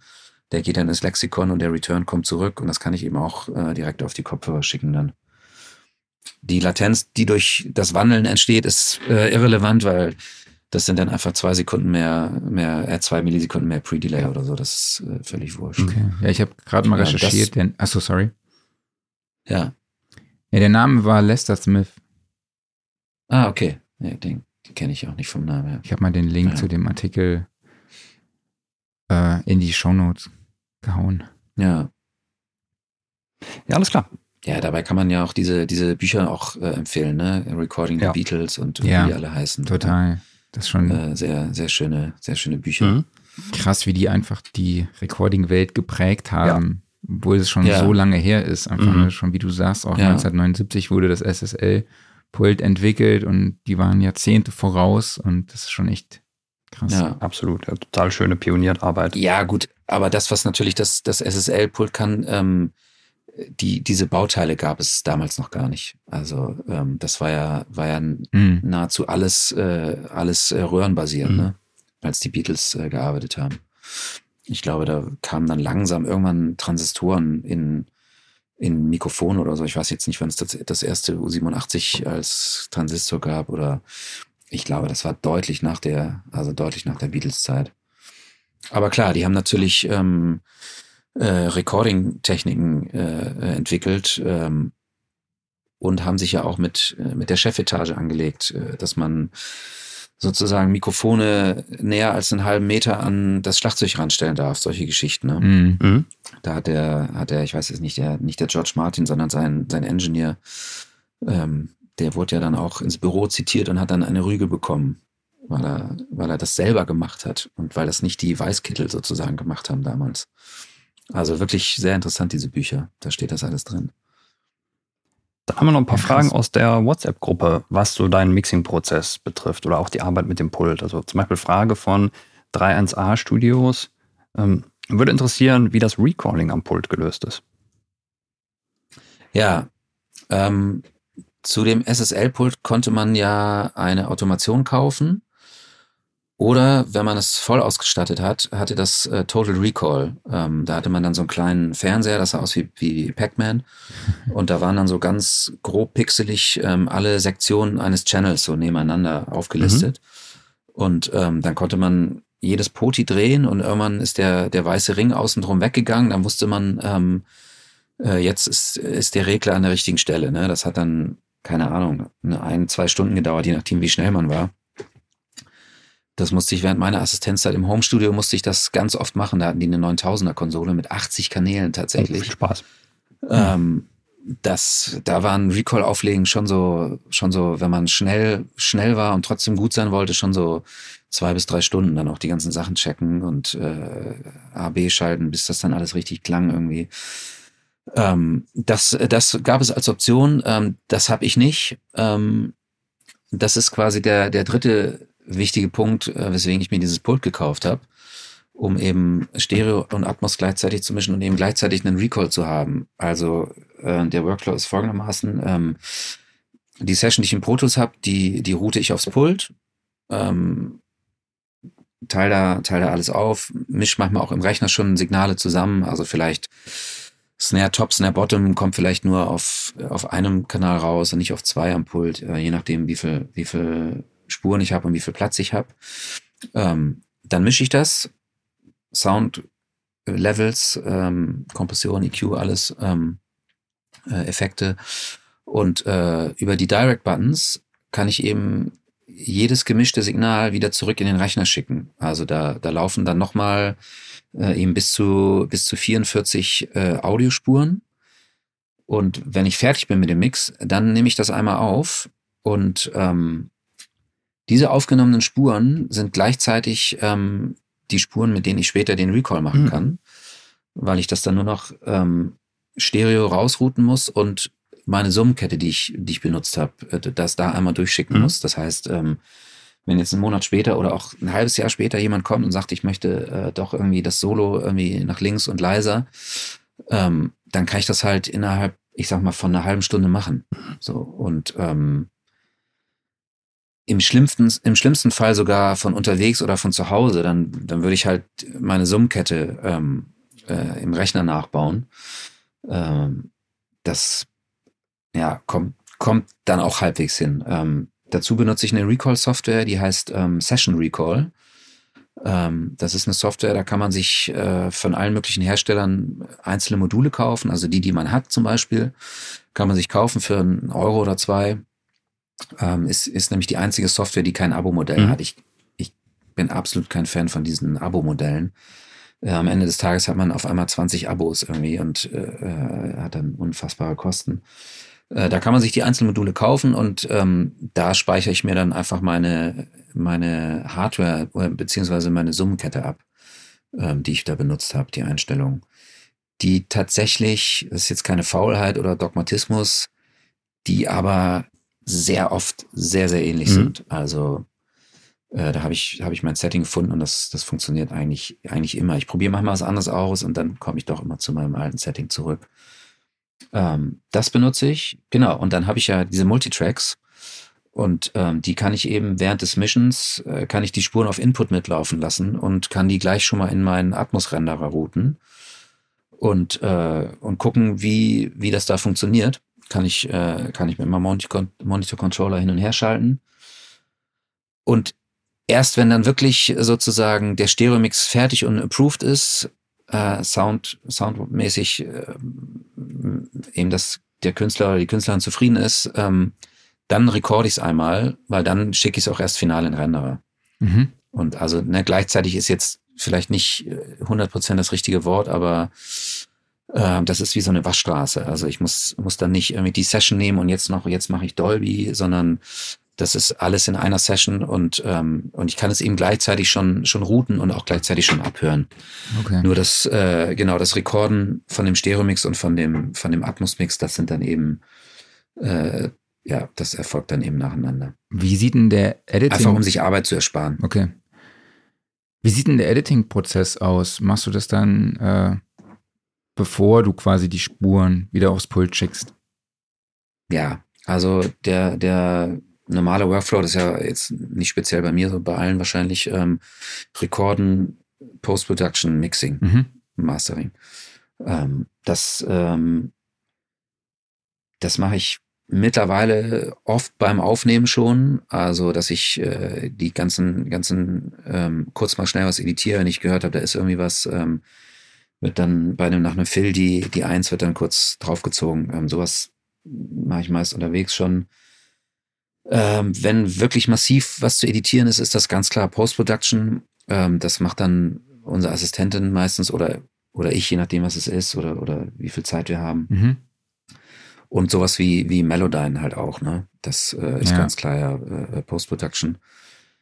Und auch den Song äh, mischfertig machen. Das ist bei mir ja noch ähm, relativ getrennt von dem Recording-Prozess. Das ist ja bei vielen Leuten, die, die sozusagen selber Musik machen oder, oder im Rechner arbeiten, da ist das ja mehr so ein fließender Übergang. Ne? Ähm, oder auch wenn, wenn Künstler oder Künstlerinnen selber mischen, dann fängt das Mischen schon ganz früh an. Also dann wird ja quasi, wenn man was aufnimmt, wird das schon irgendwie mit Plugins bearbeitet und ähm, je mehr man dann macht, umso mehr entsteht ja auch schon der Mix. Ähm, das ist, ich sag mal, mit, mit so einem Workflow im Studio ist das ein bisschen anders oder ich mache das zumindest anders. Für, für mich sind das unterschiedliche Prozesse. Also ähm, klar merkt man beim, beim Rekorden manchmal schon, ah, jetzt müssen wir hier auf das, auf das Mono-Raumsignal, da muss jetzt ein derber Kompressor drauf für diesen Song irgendwie, äh, oder wir müssen, äh, wir müssen ähm, die, die Drums müssen wir irgendwie gaten oder die Räume müssen mit der Snare gegatet werden, damit einfach so ein,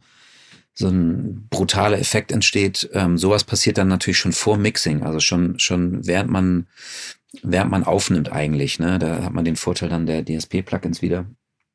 Ähm, genau, und ansonsten ähm, gucke ich, dass, dass ich alle Edits fertig habe, ähm, dass alles sauber gefadet ist. Also es gibt kein, sollte kein Signal geben, was nicht gefadet ist, weil man das dann doch am Ende irgendwann mal hört oder auf den Einzeltracks dann eben hört. Und ähm, auch als kleiner Tipp, wenn man Atmos in Betracht zieht, das jemand mischen zu lassen oder für Atmos produziert oder selber in Atmos mischt, ähm, man muss genauer arbeiten als früher. Also im Stereo versenden sich manche Sachen noch. Ähm, äh, beim Atmos kann man das ja auf die Speaker aufteilen. Wenn da Vocal-Doppelungen nicht äh, schön zusammen anfangen und enden, das versendet sich da nicht mehr. Und dann hat man auf einmal so, so kleine Delay-Effekte. Ähm, das ist, das kann relativ störend sein. Deswegen, ähm, ja, kleine Empfehlung, schön genau arbeiten mhm. bei, bei Doppelung und Edits und eben immer, immer schön Fades machen. Äh, genau, das ist dann so der, der Prozess vor Mixing. Und ich versuche das auch so zu machen, dass ich ähm, die Session komplett aufs Pult auflege an einem anderen Tag als an dem Tag, wo ich das mische weil da gehen dann doch ein, zwei Stunden drauf. Man hat so viel ähm, im Kopf schon gemacht mit, äh, mit Entscheidungen, ähm, wie mache ich was, dass man einfach schon, schon einen Großteil seiner Konzentrationsfähigkeit eben an diesen Prozess abgegeben hat. und äh, dann eigentlich erstmal eine Pause brauche. Und dann kommt der künstlerische Prozess, der eigentlich viel wichtiger ist. Deswegen ist das eigentlich, ja, soweit ich das vermeiden kann, mache ich beides in einem Tag. Also meistens versuche ich den am, am, am Abend den Song für den nächsten Tag dann vorzubereiten. Mhm. Oder wenn ich eben fertig mit Mischen bin oder keine Ahnung, irgendwie auf Feedback warte, dann mache ich vielleicht den nächsten Song schon mal, ähm, wenn das überhaupt so, so dringend sein muss. Mhm. Oder eben unsere Assistentin hat das, hat das schon weitgehend gemacht, was natürlich auch Luxus ist. Dann gibt es noch eine Frage von Robin und zwar, ähm, wie machst du Automation? Also machst du Automation im Rechner, machst du die auf dem Pult? Hat dein Pult Motorfader oder überhaupt Automationsmöglichkeiten? Ähm, das Pult hat ähm, die klassischen VCA-Fader. Ähm, das gab es optional auch mit Motorfadern, ähm, habe ich aber nicht. Ich habe auch äh, im Moment noch keine Automation für das Pult. Ähm, das kommt noch. Ähm, deswegen muss ich Automation im Rechner machen. Ähm, das ist natürlich immer, das ist normalerweise überhaupt kein Problem. Äh, sobald man aber ähm, Kompressor oder Limiter eben nach der Automation benutzt, ist das ein Problem, weil dann Mhm. Ja, wenn man eine starke Gain Reduction hat, ändert sich, ändert sich halt nicht sehr viel, wenn man im Rechner automatisiert. Äh, da mache ich das dann über Hardware-Inserts. Also da äh, schicke ich da den, den, das Signal raus übers Pult oder über den Insert wieder zurück. Und danach kann ich dann eine Automation machen. Ähm, genau. Aber ich habe tatsächlich auch selber keinen keinen äh, keinen Fader-Controller mhm. oder so. Ähm, das habe ich ein paar Mal probiert. Das war irgendwie für mich nicht, hat sich irgendwie nicht, nicht ergeben. Hm? Äh, da kam ich irgendwie nie so richtig, so richtig mit klar. Also ich mache das, mach das mit der Maus. Ähm, äh, und da schreibe ich aber meistens den, den Fader. Also der ist meistens in Touch und dann, dann schreibe ich den irgendwie so, hm? während, während irgendwas läuft und ähm, editiere dann danach noch ein paar Sachen, die ich vielleicht ausbessern will.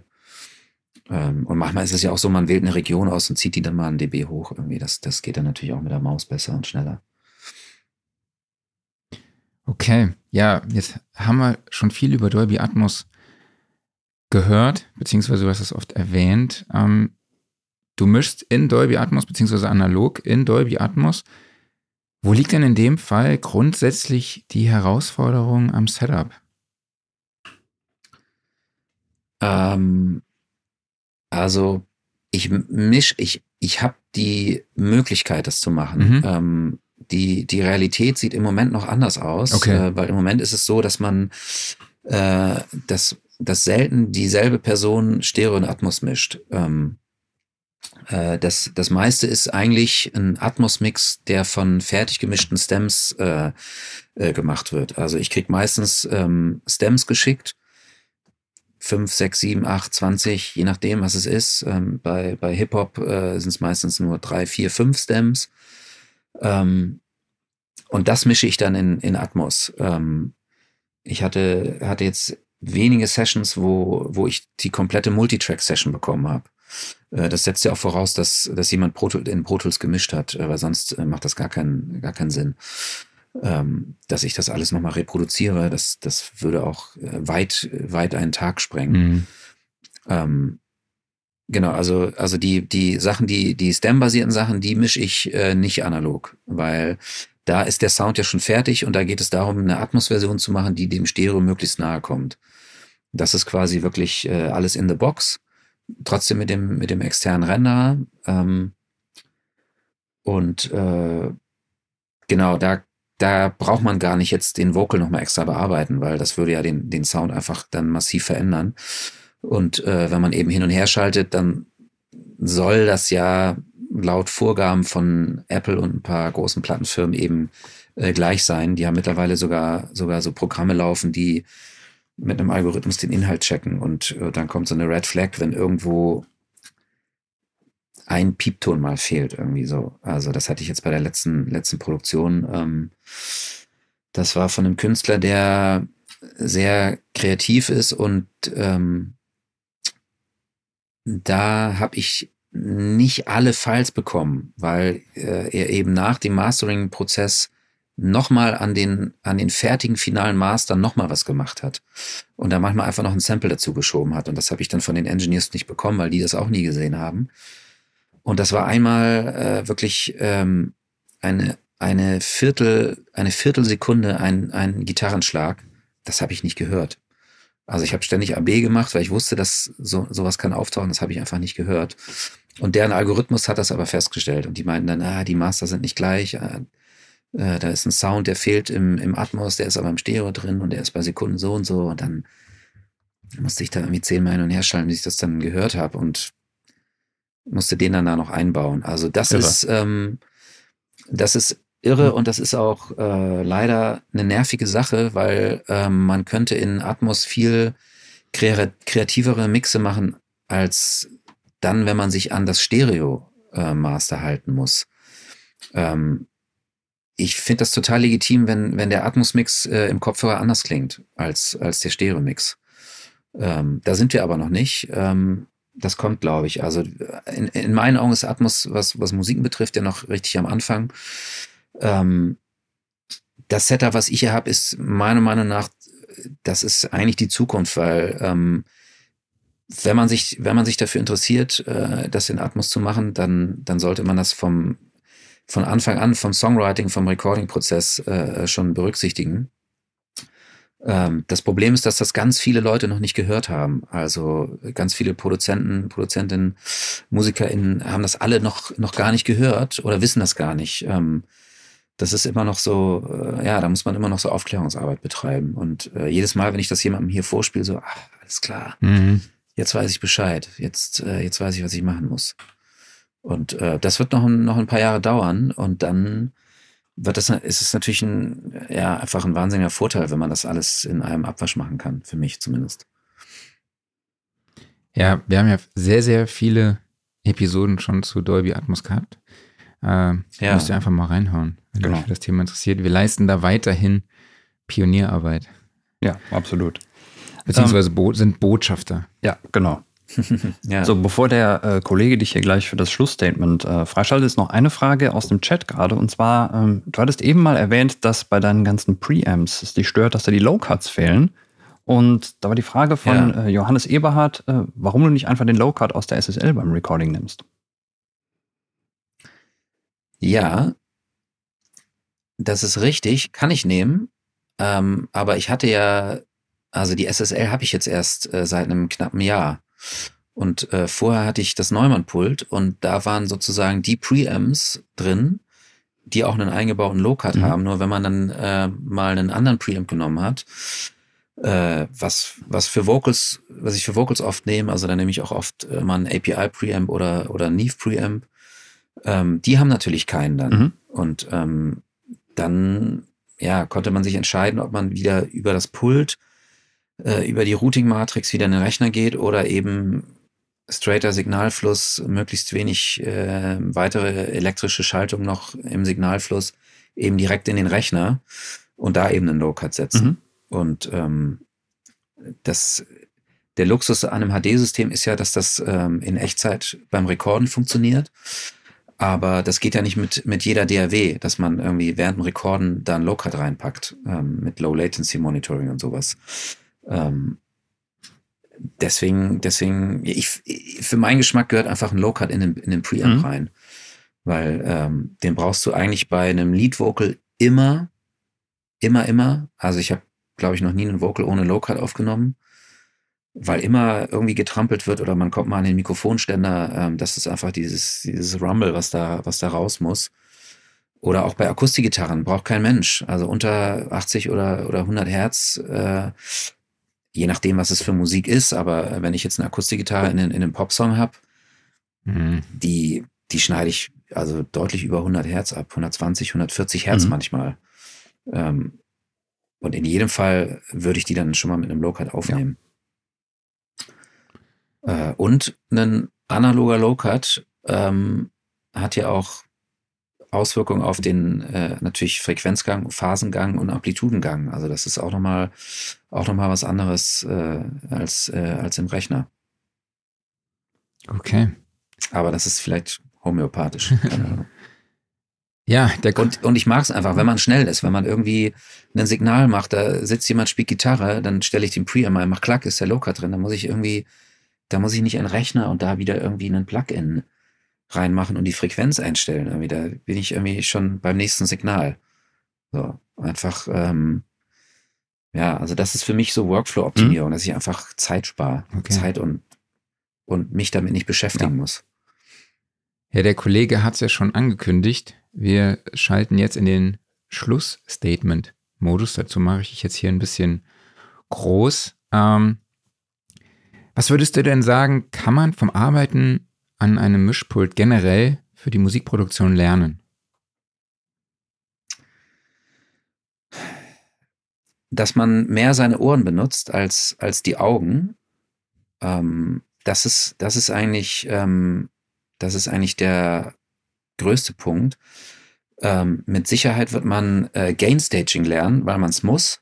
Ähm, und das ist ein, das ist auch ein wichtiger Part. Also auch in der DAW funktionieren ja, ähm, ist, ist ja Gain Staging immer noch wichtig, weil ja Geräte und Plugins auf einen bestimmten Bereich ausgelegt sind, wo, wo, wo sie ansprechen. Also was jetzt das Threshold und, und sowas angeht. Ähm, da ist Gain Staging wichtig, dass man auch, äh, ne, bei einigen DAWs ist es jetzt egal, ob man klippt oder nicht. Ähm, ja, einfach, dass, dass äh, dadurch kann man, glaube ich, ein besserer Engineer oder Producer äh, werden, weil, weil wenn man das, wenn man da für sich ein Konzept hat, dann ist man am Ende auch schneller, egal auf welchem System man arbeitet. Mhm. Ähm, und natürlich, auch wenn, wenn die SSL jetzt so, so äh, flexibel ist, ähm, man lernt mit Einschränkungen umzugehen. Das ist auch, ähm, das kann auch hilfreich sein, wenn man einfach eine, eine Plugin-Palette hat von zig Plugins irgendwie. Ich habe das schon oft gesehen, äh, wenn ich Sessions bekommen habe. Dann ist da ein EQ drauf, dann ist da ein Kompressor drauf. Der macht das Signal lauter, dann äh, kommt ein, irgendein anderes Plugin, dann kommt wieder ein EQ, der äh, kommt wieder ein Plugin, der macht das Signal leiser. Also da kann man meistens, oder, oder ich äh, sortiere dann meistens die Hälfte aus, weil man das auch mit, mit einer Geschichte hätte machen können. Also genau, einfach auch um den Überblick zu wahren, ist es sicherlich besser, wenn man irgendwie 30 Plugins benutzt als 200 in einer, in einer Session. Und, und natürlich AB hören, ne? Ist es besser, ist es schlechter, was ich da gerade gemacht habe? Hilft es dem Song, hilft es dem Signal? Da muss man sich immer wieder überprüfen. Okay, cool. Danke dir. Dann übergebe ich wieder an den Kollegen. Jawohl. Denn wir haben noch unsere beliebten Typfragen. Ich stelle dir zwei Antwortmöglichkeiten zur Auswahl und du musst dich für eine von beiden entscheiden. Mhm. Du musst nichts erklären, einfach nur schnell die Antwort raushauen. okay. Also, Mac oder PC? Mac. 1176 oder LH2A? Ja, ja, nein. 1176. Analog oder digital? Analog. Dann die alles entscheidende Frage, die bei der SSL ja zum Glück auch sehr flexibel ist. Kommt der EQ vor oder hinter den Kompressor? Ähm, da ich äh, die Filter splitten kann, äh, kommen die Filter vor den EQ, äh, vor den Kompressor und der EQ danach in den meisten Fällen. Sehr cool. Ähm, Dann 44,1 Kilohertz oder 48 also Kilohertz. Ja, ist, ja. ist okay. ja, ich muss dazu noch ja, eine Sache sagen. Ähm, kurz äh, zu dem zu dem Ja, Nein, was die Kompressor mhm. angeht. Ähm, äh, in der Regel klauen Kompressoren so ein bisschen Höhen, vor allem VCA-Kompressoren. Deswegen ist es immer schön, danach äh, die Höhen anheben mhm. zu können und nicht mit mehr Höhen in den Kompressor reinzugehen. Ähm, und meiner Meinung nach ist es auch äh, sehr wichtig, dass man ähm, ein Signal, was man relativ stark EQen muss, also wo man, wo man viele Bässe oder untere Mitten äh, rausnehmen muss oder reinnehmen muss, dass man das auf jeden Fall vor dem Kompressor macht, weil sonst reagiert er halt viel zu stark. Äh, und, und man wundert sich, warum das Signal so pumpt, weil man am Ende vielleicht im, in der DAW doch die, die Bässe rausgenommen hat. Also ähm, deswegen ist, äh, wenn ich mich festnageln mhm. müsste, dann müsste der EQ vor den Kompressor kommen. Alles klar. Genau. 44,1 Kilohertz oder 48 Kilohertz? 48, schon eigentlich seit ich angefangen mhm. habe. Ähm, jetzt mit Dolby sowieso, aber äh, der mehr, Mehrbedarf ist äh, unwesentlich. Ähm, jeder Wandler kann das, jeder Rechner, jedes Abspieldevice kann das. Ähm, der Hauptgrund ist, ähm, dass äh, diese Anti-Alias-Filter, die ja in Wandler eingebaut werden müssen, ähm, die haben dann einfach ein paar, äh, paar Kilohertz mehr Platz. Also die Filter müssen nicht so steilflankig sein, sondern die können so ein bisschen bisschen sanfter runtergehen, was ähm, eben Einfluss auf, auf den Phasengang eben hat und eben auch auf den Frequenzgang so ein bisschen an der, an der Grenzfrequenz. Mhm. Ganz grob mal ausgedrückt. U47 oder U87? Hm. Das ist, finde ich, eine schwere Frage. Wenn, wenn ich ein Mikro auf eine Insel mitnehmen dürfte oder müsste, dann wäre es das U87, weil das flexibler einsetzbar ist äh, für mehr, für mehr ähm, quasi Schallquellen. Aber das U47 ist ein tierisches Mikrofon. Mhm. Vinyl oder CD? Ähm, Vinyl benutze ich mehr als CD. Mhm. Früh raus oder spät ins Bett? Früh raus. Mhm. Und abschließend Wein oder Whisky? Äh, Whisky, auf jeden Fall. Alles klar. Danke dir. Ja, aus den Umfrageergebnissen konnten wir rauslesen, dass ihr euch Extended-Episoden wünscht. Äh, daran arbeiten wir heute auf jeden Fall. Stimmt. äh, wir haben aber auch gesehen, dass der Workflow der Woche die beliebteste Kategorie ist und deshalb dachten wir, wir verlegen den einfach ein bisschen weiter nach vorne, sodass der Gast auch noch seinen beliebten Workflow aus der letzten Woche nennen kann. Ähm, Tillmann, was hast du dabei? Ja, also ich habe keinen Workflow der Woche dabei. Ich habe äh, eher einen Workflow des Monats und des Jahres dabei. Ähm, äh, das ist aber speziell für meinen Fall. Also ich habe mir vor, vor kurzem äh, habe ich mir ein äh, Stream Deck von Elgato gekauft, so, so ein kleines, mhm. wo man so Tasten programmieren kann. Und äh, da habe ich mir einfach Start, Stopp, Vorspulen, Zurückspulen und äh, Marker draufgesetzt. Gar nichts, äh, gar kein fancy Zeug. Einfach mhm. damit ich ähm, nicht auf den Monitor gucken muss, um mir verschiedene Sachen anzuhören. Ähm, weil das einfach wirklich, wirklich ähm, extrem ist, wie, wie viel weniger man dann mhm. hört. Ähm, und, und auch wenn, wenn mal Produzenten oder Produzentinnen neben mir stehen, irgendwie, dann können die auch mal kurz Stopp drücken irgendwie, müssen mhm. nicht, nicht irgendwie an den Rechner. Und äh, ja, der Workflow des Jahres, der ist jetzt sehr speziell für mich. Das ist einfach halt ähm, das Pult mit Stereo, Atmos und dem und der Recall-Möglichkeit. Ja. Das ist auf jeden Fall ähm, jetzt für mich erstmal das Ende der Fahnenstange, was meinen Workflow so angeht. Ja, ja Stream Deck ist bei Klaus und mir ja auch am Start. Ja. Das hört ihr vielleicht hier im Hintergrund manchmal, manchmal äh, klicken. ja, ja, das ist, äh, das ist eine super ja. Sache. Also gefällt mir gut. Klaus, was hast du dabei? Ja, ich möchte gerne mal eine Lanze brechen für den Brickwall-Filter im FabFilter Pro Q3. Da gibt es ja gerade, wenn du, eine, wenn du einen Cut auswählst, gibt es auch die Möglichkeit, als Flankensteilheit Brickwall einzustellen. Also einfach nur abschneiden und zwar brutalst. Und ich muss sagen, ich finde, der klingt gut. Also es klingt so brutal. Ja, den nutze ich auch, den nutze ich auch öfter tatsächlich. Ja, man muss sich kurz dran gewöhnen, weil halt wirklich einfach weg ist darunter. Aber wenn, dann merkt man auf einmal, also natürlich gerade in einem Mix drin, das funktioniert wunderbar. Also da ist nichts irgendwie, was auf einmal fies wäre, sondern das ist einfach sehr, sehr effizient, kannst du damit schneiden und da muss man keine Angst vor haben von dem Ding. Ja, ich benutze den tatsächlich ähm, nicht im tiefen Band, sondern im hohen mhm. Band, ähm, weil man da ganz gut so, so Sirren ja. äh, von irgendwelchen Energiesparlampen oder LEDs ausfiltern kann, um, um trotzdem noch maximale Höhen zu mhm. behalten. Mhm.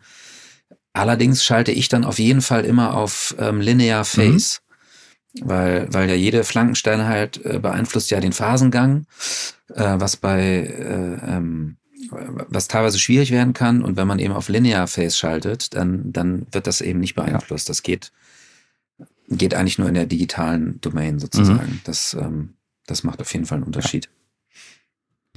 Jo, ich habe Easy Keys 2 von EK Multimedia dabei, nämlich Cinematic Grand, so ein aufgebohrter Flügel. Also das, die GUI sieht auch echt witzig aus. Ähm, den über Mikrofone und ähm, es sind irgendwelche Bänder da drum und alles ist irgendwie total, sieht so ein bisschen Indie-alternativmäßig aus. Also wie so eine, so eine, wie soll man sagen, so eine Bastelstube.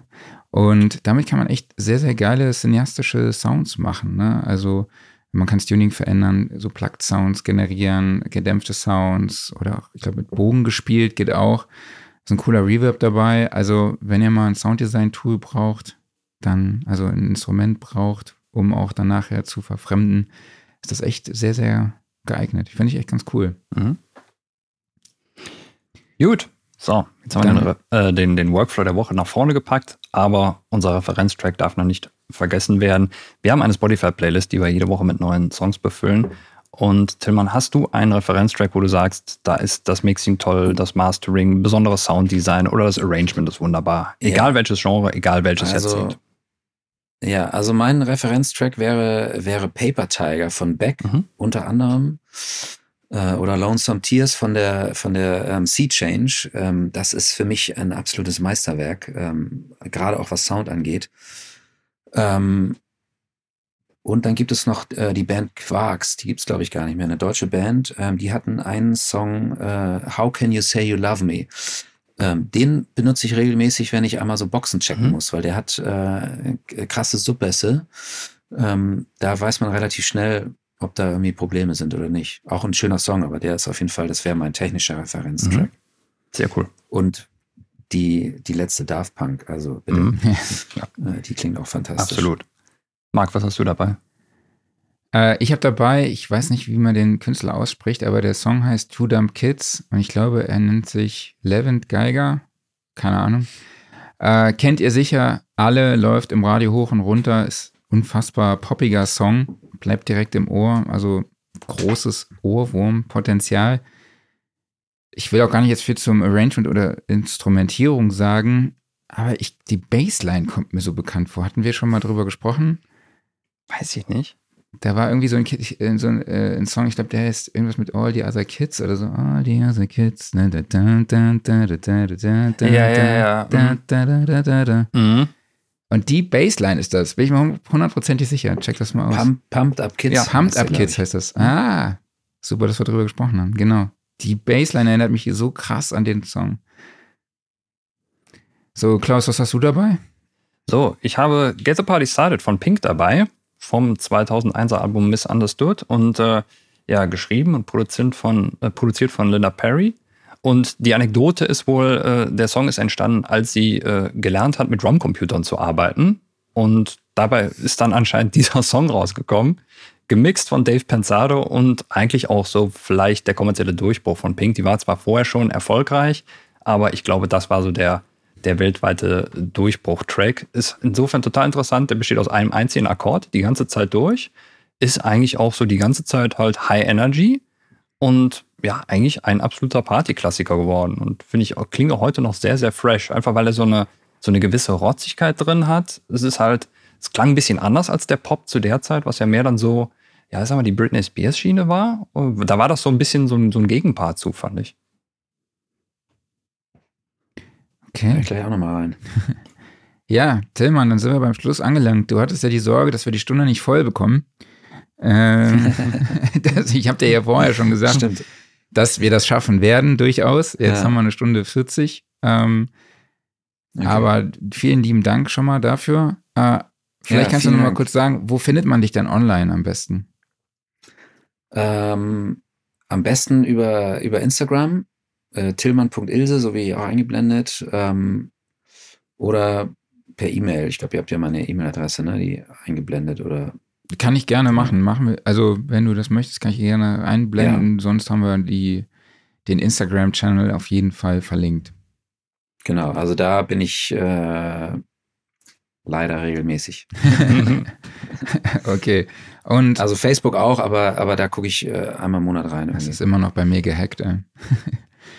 äh, ja, und wenn man dich mal besuchen will in deinem Studio, hat man die Möglichkeit am 18.10. von 15 bis 18 Uhr bei dem Side-Event der Leadcon bzw. der Studioszene und Infos dazu wird es ASAP auf leadcon.com geben. Ja. Genau.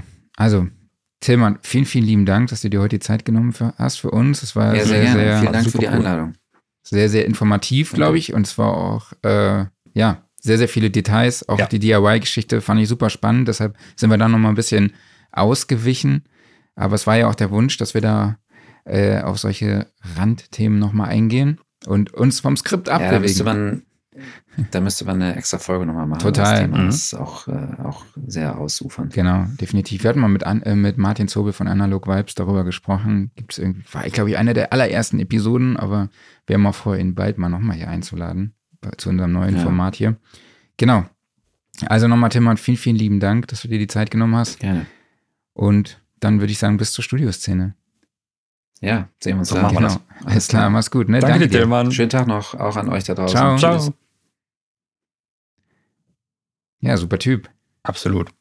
Super krass, mit welchen Details und wie ausgecheckt er da alles hat. Ja, Also total echt tief im faszinierend. Thema einfach. Mhm. Und wenn du dann halt einfach noch äh, ein Wissen in, in E-Technik hast, das ist eigentlich die perfekte Kombination und dann kann man eben so einen Pult auch fahren. Ja, und großes Engagement mit großer Motivation dabei. Ne? Ja, super. Ähm, ja, wir sind auch mit großer Motivation dabei, nämlich beim Guitar Summit. Da sind wir mit dem Studiosofa live. Also Guitar Summit, Europas größte Gitarrenshow, findet statt vom 22. bis 24. September in Mannheim im Rosengarten. Wir beide haben da täglich vier Talks von je 30 Minuten. Bin ich gespannt, wie wir das schaffen sollen. Ja, keine also das Ahnung. wird eine große Herausforderung, äh, nur 30 Minuten mit unseren Gästen zu sprechen. Mhm. Zu denen zählen Waldemar Vogel, Max Power, Michael Herberger, Gregor Meile ist dabei, Mhm. Martin Miller, äh, Jan Kalt Markus Born. Themen sind unter anderem ja Songwriting, ähm, Akustikgitarre aufnehmen, Amp richtig mikrofonieren. Was brauche ich eigentlich wirklich an Equipment für mein Homestudio und, und, und. Also alle Infos dazu gibt es auf soundandrecording.de oder halt auch www.gitarsummit.de. Ja, und dort gibt es auch die Infos zu unserer dreitägigen Masterclass mit Max Power und Waldemar Vogel. Äh, Record Your Band, also, nee, Record Your Band, gitarsummit.de, Record Your Band findet ihr alle Infos. Dazu, die beiden zeigen euch in der, innerhalb des dreitägigen Workshops, wie ihr einen Top-Sound bei Recordings im Proberaum erzielt. Genau. Und ich freue mich auf euch. Klaus sicherlich auch, oder? Aber sowas von. Es wird gerne mal wieder rauskommen. ne? Ja, endlich mal wieder, ne? Unter Leute so. Richtig, richtig, richtig. So. Du hast hier unsere WhatsApp-Gruppe Ja. reingeschrieben. Ja, das in der Dokument. WhatsApp-Gruppe war viel los irgendwie die Woche, ne? Mhm. Irgendwie ging es los mit Herstellern aus Deutschland. Mhm. Ich ganz witzig. Kam einiges zusammen, ne? Ich habe mal ein paar rausgesucht. Ableton, Magix mit Sequoia, Lavro, Sennheiser, Neumann, RME, Adam Audio, Head, Elisha, wie es ja, glaube ich, richtig ausgesprochen wird, aber alle sagen natürlich Elysia. Äh, Mikrotech Gefell, Eve Audio, Schöps, StageTech, SPL, Steinberg, Lake People, Tegler. Habe ich irgendwas vergessen? Ja, Wir das sind echt. sind noch ein paar dabei. Ähm, kannst ja mal im Aber- Saarland zum Beispiel gucken. Stimmt. Friedstein, KS Digital, KS Digital, HK, Geithain, ist nicht Saarland, aber egal. aber auch ein. Deutschland. Theoretisch Behringer. Stimmt, theoretisch auch Beringer. Also vielleicht jetzt gerade nicht mehr, aber war mal. Ja. Ja, schaut doch einfach mal in der WhatsApp-Gruppe da äh, vorbei. Viele spannende Themen werden auch eure Fragen immer beantwortet. Viele Themen werden intensiv diskutiert, Mhm. aber auf einem sehr, sehr hohen Niveau. Also macht echt richtig Spaß. Link dazu findet ihr in den Show Notes. Genau. Aufreger der Woche. Hast du was dabei? Ja, ich hatte es nur so ein bisschen am Rande mitgekriegt. Irgendwie ist es ist auf verschiedenen Newsportalen aufgepoppt, dass sich wohl die GEMA-Sätze bei Veranstaltungen jetzt so tierisch erhöht haben. Und Okay. äh, äh, dass du halt irgendwie jetzt, wenn du Musik auf einer öffentlichen Veranstaltung spielst, irgendwie das Zehnfache und mehr im Vergleich zu vorher bezahlen musst. Und deshalb jetzt Veranstaltungen darüber denken, keine Musik mehr zu spielen. Ähm, interessant und es heißt dann auch immer von der GEMA, ja, wir gucken, dass wir das irgendwie geregelt kriegen. Ja, mal mal sehen. Also kann man ja vielleicht vorher mal drüber nachdenken, ob man seine Preise so anzieht und ob das so sinnvoll ist und wie auch immer. Wahrscheinlich war es vorher tatsächlich deutlich zu billig, das kann natürlich sein. Jetzt ist es deutlich zu teuer. Aber ich bin mal gespannt, wie sich das ändern wird. Also mal eben sozusagen, wir ver- verlangen jetzt das Zehnfache und mehr. Das finde ich schon einen harten Move. Da kann man GEMA-freie Musik abspielen. Ja, das will bestimmt auch jeder hören. Nichts gegen GEMA-freie Musik, aber ich glaube, das ist nicht das, was du auf einem Stadtfest hören willst. Ja, das Problem liegt halt einfach daran, dass die Bands äh, oder Musiker halt einfach ne, an Vertriebserlösen nichts mehr reinkriegen. Tja. Also ich bin mal gespannt. Eigentlich nachvollziehbar, nachvollziehbarer Schritt. Die GEMA ist ja auch eigentlich gut für den Künstler. Wird ja immer Mhm. so ein bisschen als negativ gesehen, klar, für den Konsumenten oder diejenigen, die eben auf die GEMA-Kosten zukommen. Aber grundsätzlich ist es ja eigentlich ein wohlwollendes Modell. Ja, es ist nur, glaube ich, jetzt, äh, die Problematik jetzt wird anscheinend an der Größe der Veranstaltungsfläche gerechnet. Und wenn du halt einen kleinen Bereich hast auf der Veranstaltung, der mit Musik beschallt wird und woanders eben nicht, dann ist das ja völliger Quatsch eigentlich. Aber war das nicht vorher auch so? Es war doch die Fläche und die Anzahl der Besucher. Ich weiß es nicht genau. Also im, im Live-Bereich und sowas ist mein Wissen da sehr, sehr äh, eingeschränkt. Es stand halt nur so in den Artikeln drin und ich kann mir auch vorstellen, dass da nochmal irgendwie nachgeregelt wird, weil das wird sicherlich nicht jeder so hinnehmen. Also ich weiß, wir, wir haben mal versucht für ein, eine Veranstaltung, vor, ja, letztes Jahr war das, haben wir ein Angebot reingeholt. Das war unglaublich. Also es Mhm. stand in keiner Relation. Das muss man schon dazu sagen. Da muss auf jeden Fall ein Mittelweg gefunden werden. Ja. Ich habe keinen Aufreger der Woche. Habe ich einen Aufreger der Woche? Nee, Ja, mein Facebook-Account ist immer noch gehackt. Ist doch schön, wenn du dich nicht aufregst. Nee, ich habe mich nicht aufgeregt. Offline-Modus, hast du was dabei? Ja, ich habe zum ersten Mal Männer, die auf Ziegen starren geguckt. Hast du den schon mal gesehen? Mhm. Der ist doch mit George Clooney, Unter Brad anderem. Pitt. Ja, also, äh, nee, Brad Pitt ist nicht dabei. Äh, aber Kevin Spacey ist dabei Oder so. und ja. äh, äh, Ewan McGregor und äh, Jeff Bridges. besetzt. auf Ja, ja, ganz hochgerätig besetzt. Es sind oft immer nur so Rollen, die sind mal fünf Minuten im Bild, dann sind die wieder weg. Und das ist einfach ein herrlich bescheuerter Film. Es ist einfach, ja, es, es, es geht um eine quasi Spezialeinheit der äh, US-Armee, die, die sich die Jedi-Ritter nennt und äh, die so mit Gedankenkontrolle überall Frieden in die Welt bringen sollen. Und äh, ja, eigentlich nehmen sie, glaube ich, die ganze Zeit nur Drogen und äh, ja, also es ist eine völlig bescheuerte Geschichte, aber sehr lustig. Okay, klingt spannend. Ich glaube, ich habe den mal gesehen. Ja. Ist aber schon, schon ewig her. Der ist doch schon älter, ne? Ja, ich glaube so von 2010 oder sowas ist der. Ja, das kann sein. Ja, Offline-Modus musste ich mir jetzt eigentlich auch hier gerade mal kurzfristig aus dem Hut zaubern. Das ist eigentlich gar nichts Spannendes, aber ich war gestern Beachvolleyball spielen. Das war für mich ein absolutes Highlight. Hier ähm, im Turnverein Ehrenfeld gibt es ein freies Spiel. Geht man einfach hin und dann spielt man mit irgendwelchen Leuten, die man noch vielleicht noch nicht kennt, einfach äh, Beachvolleyball. Geil. Das fand ich mega, mega erfrischend, so mal rauszukommen abends, sich äh, sportlich zu betätigen. Ich habe früher viel Volley Volleyball gespielt. Beachvolleyball-Regeln musste ich mir erstmal nochmal drauf ähm, schaffen und äh, vor allem auch meine Gliedmaßen nochmal koordinieren. Aber das hat echt Spaß gemacht, mal einfach nochmal neue Leute kennenzulernen, da abends draußen in der Natur zu sein und einfach so mal wirklich richtig abzuschalten. Das äh, tat mir echt gut. Sehr cool. So wie mein super Typ ist wirklich dein sehr cool. Vielleicht sollte man das auch mal aufnehmen. Stimmt. Stimmt wirklich. Jetzt, wo du das sagst, fällt mir das gerade erst auf. Aber ich glaube, ich sage das auch. Äh, es kann sein, ne? Vielleicht gewöhnen wir uns Wenn so eine- gegenseitig ein. kurz bevor so eine peinliche Stille entsteht. Ne? Mhm. Und dann, hm, was, was, was passiert jetzt? Hm, wir, kommt kommen wir jetzt zur nächsten Frage? Hat der andere noch was zu sagen? Mhm. Oder dann kommt so ein Lückenfüller, so, Ja, spätestens, wenn KI irgendwie alles mitschneidet und tracken kann, dann können wir doch mal so einen Counter einbinden, irgendwie wie viele Supertypen und sehr cools wir pro Podcast einmachen. definitiv. Ja. Wir, wir können das vielleicht beim Guitarstar mitmachen. Ja, Weil da haben wir ja zwölf Talks innerhalb von drei Tagen. Da kriegen Mhm. wir das bestimmt hin. ja. Ja, da können ein paar Leute einfach mitzählen. Und für jedes Genau. müssen wir danach einen kurzen trinken. Was glaubst du, wie lustig die Talks danach werden? Die werden witzig. So, ich glaube, ich habe gesehen, du hast viel vorbereitet. Ja, viel vorbereitet. Äh, Wir kürzen das alles jetzt mal ab an der Stelle, weil diese Woche war mal ein bisschen mehr los.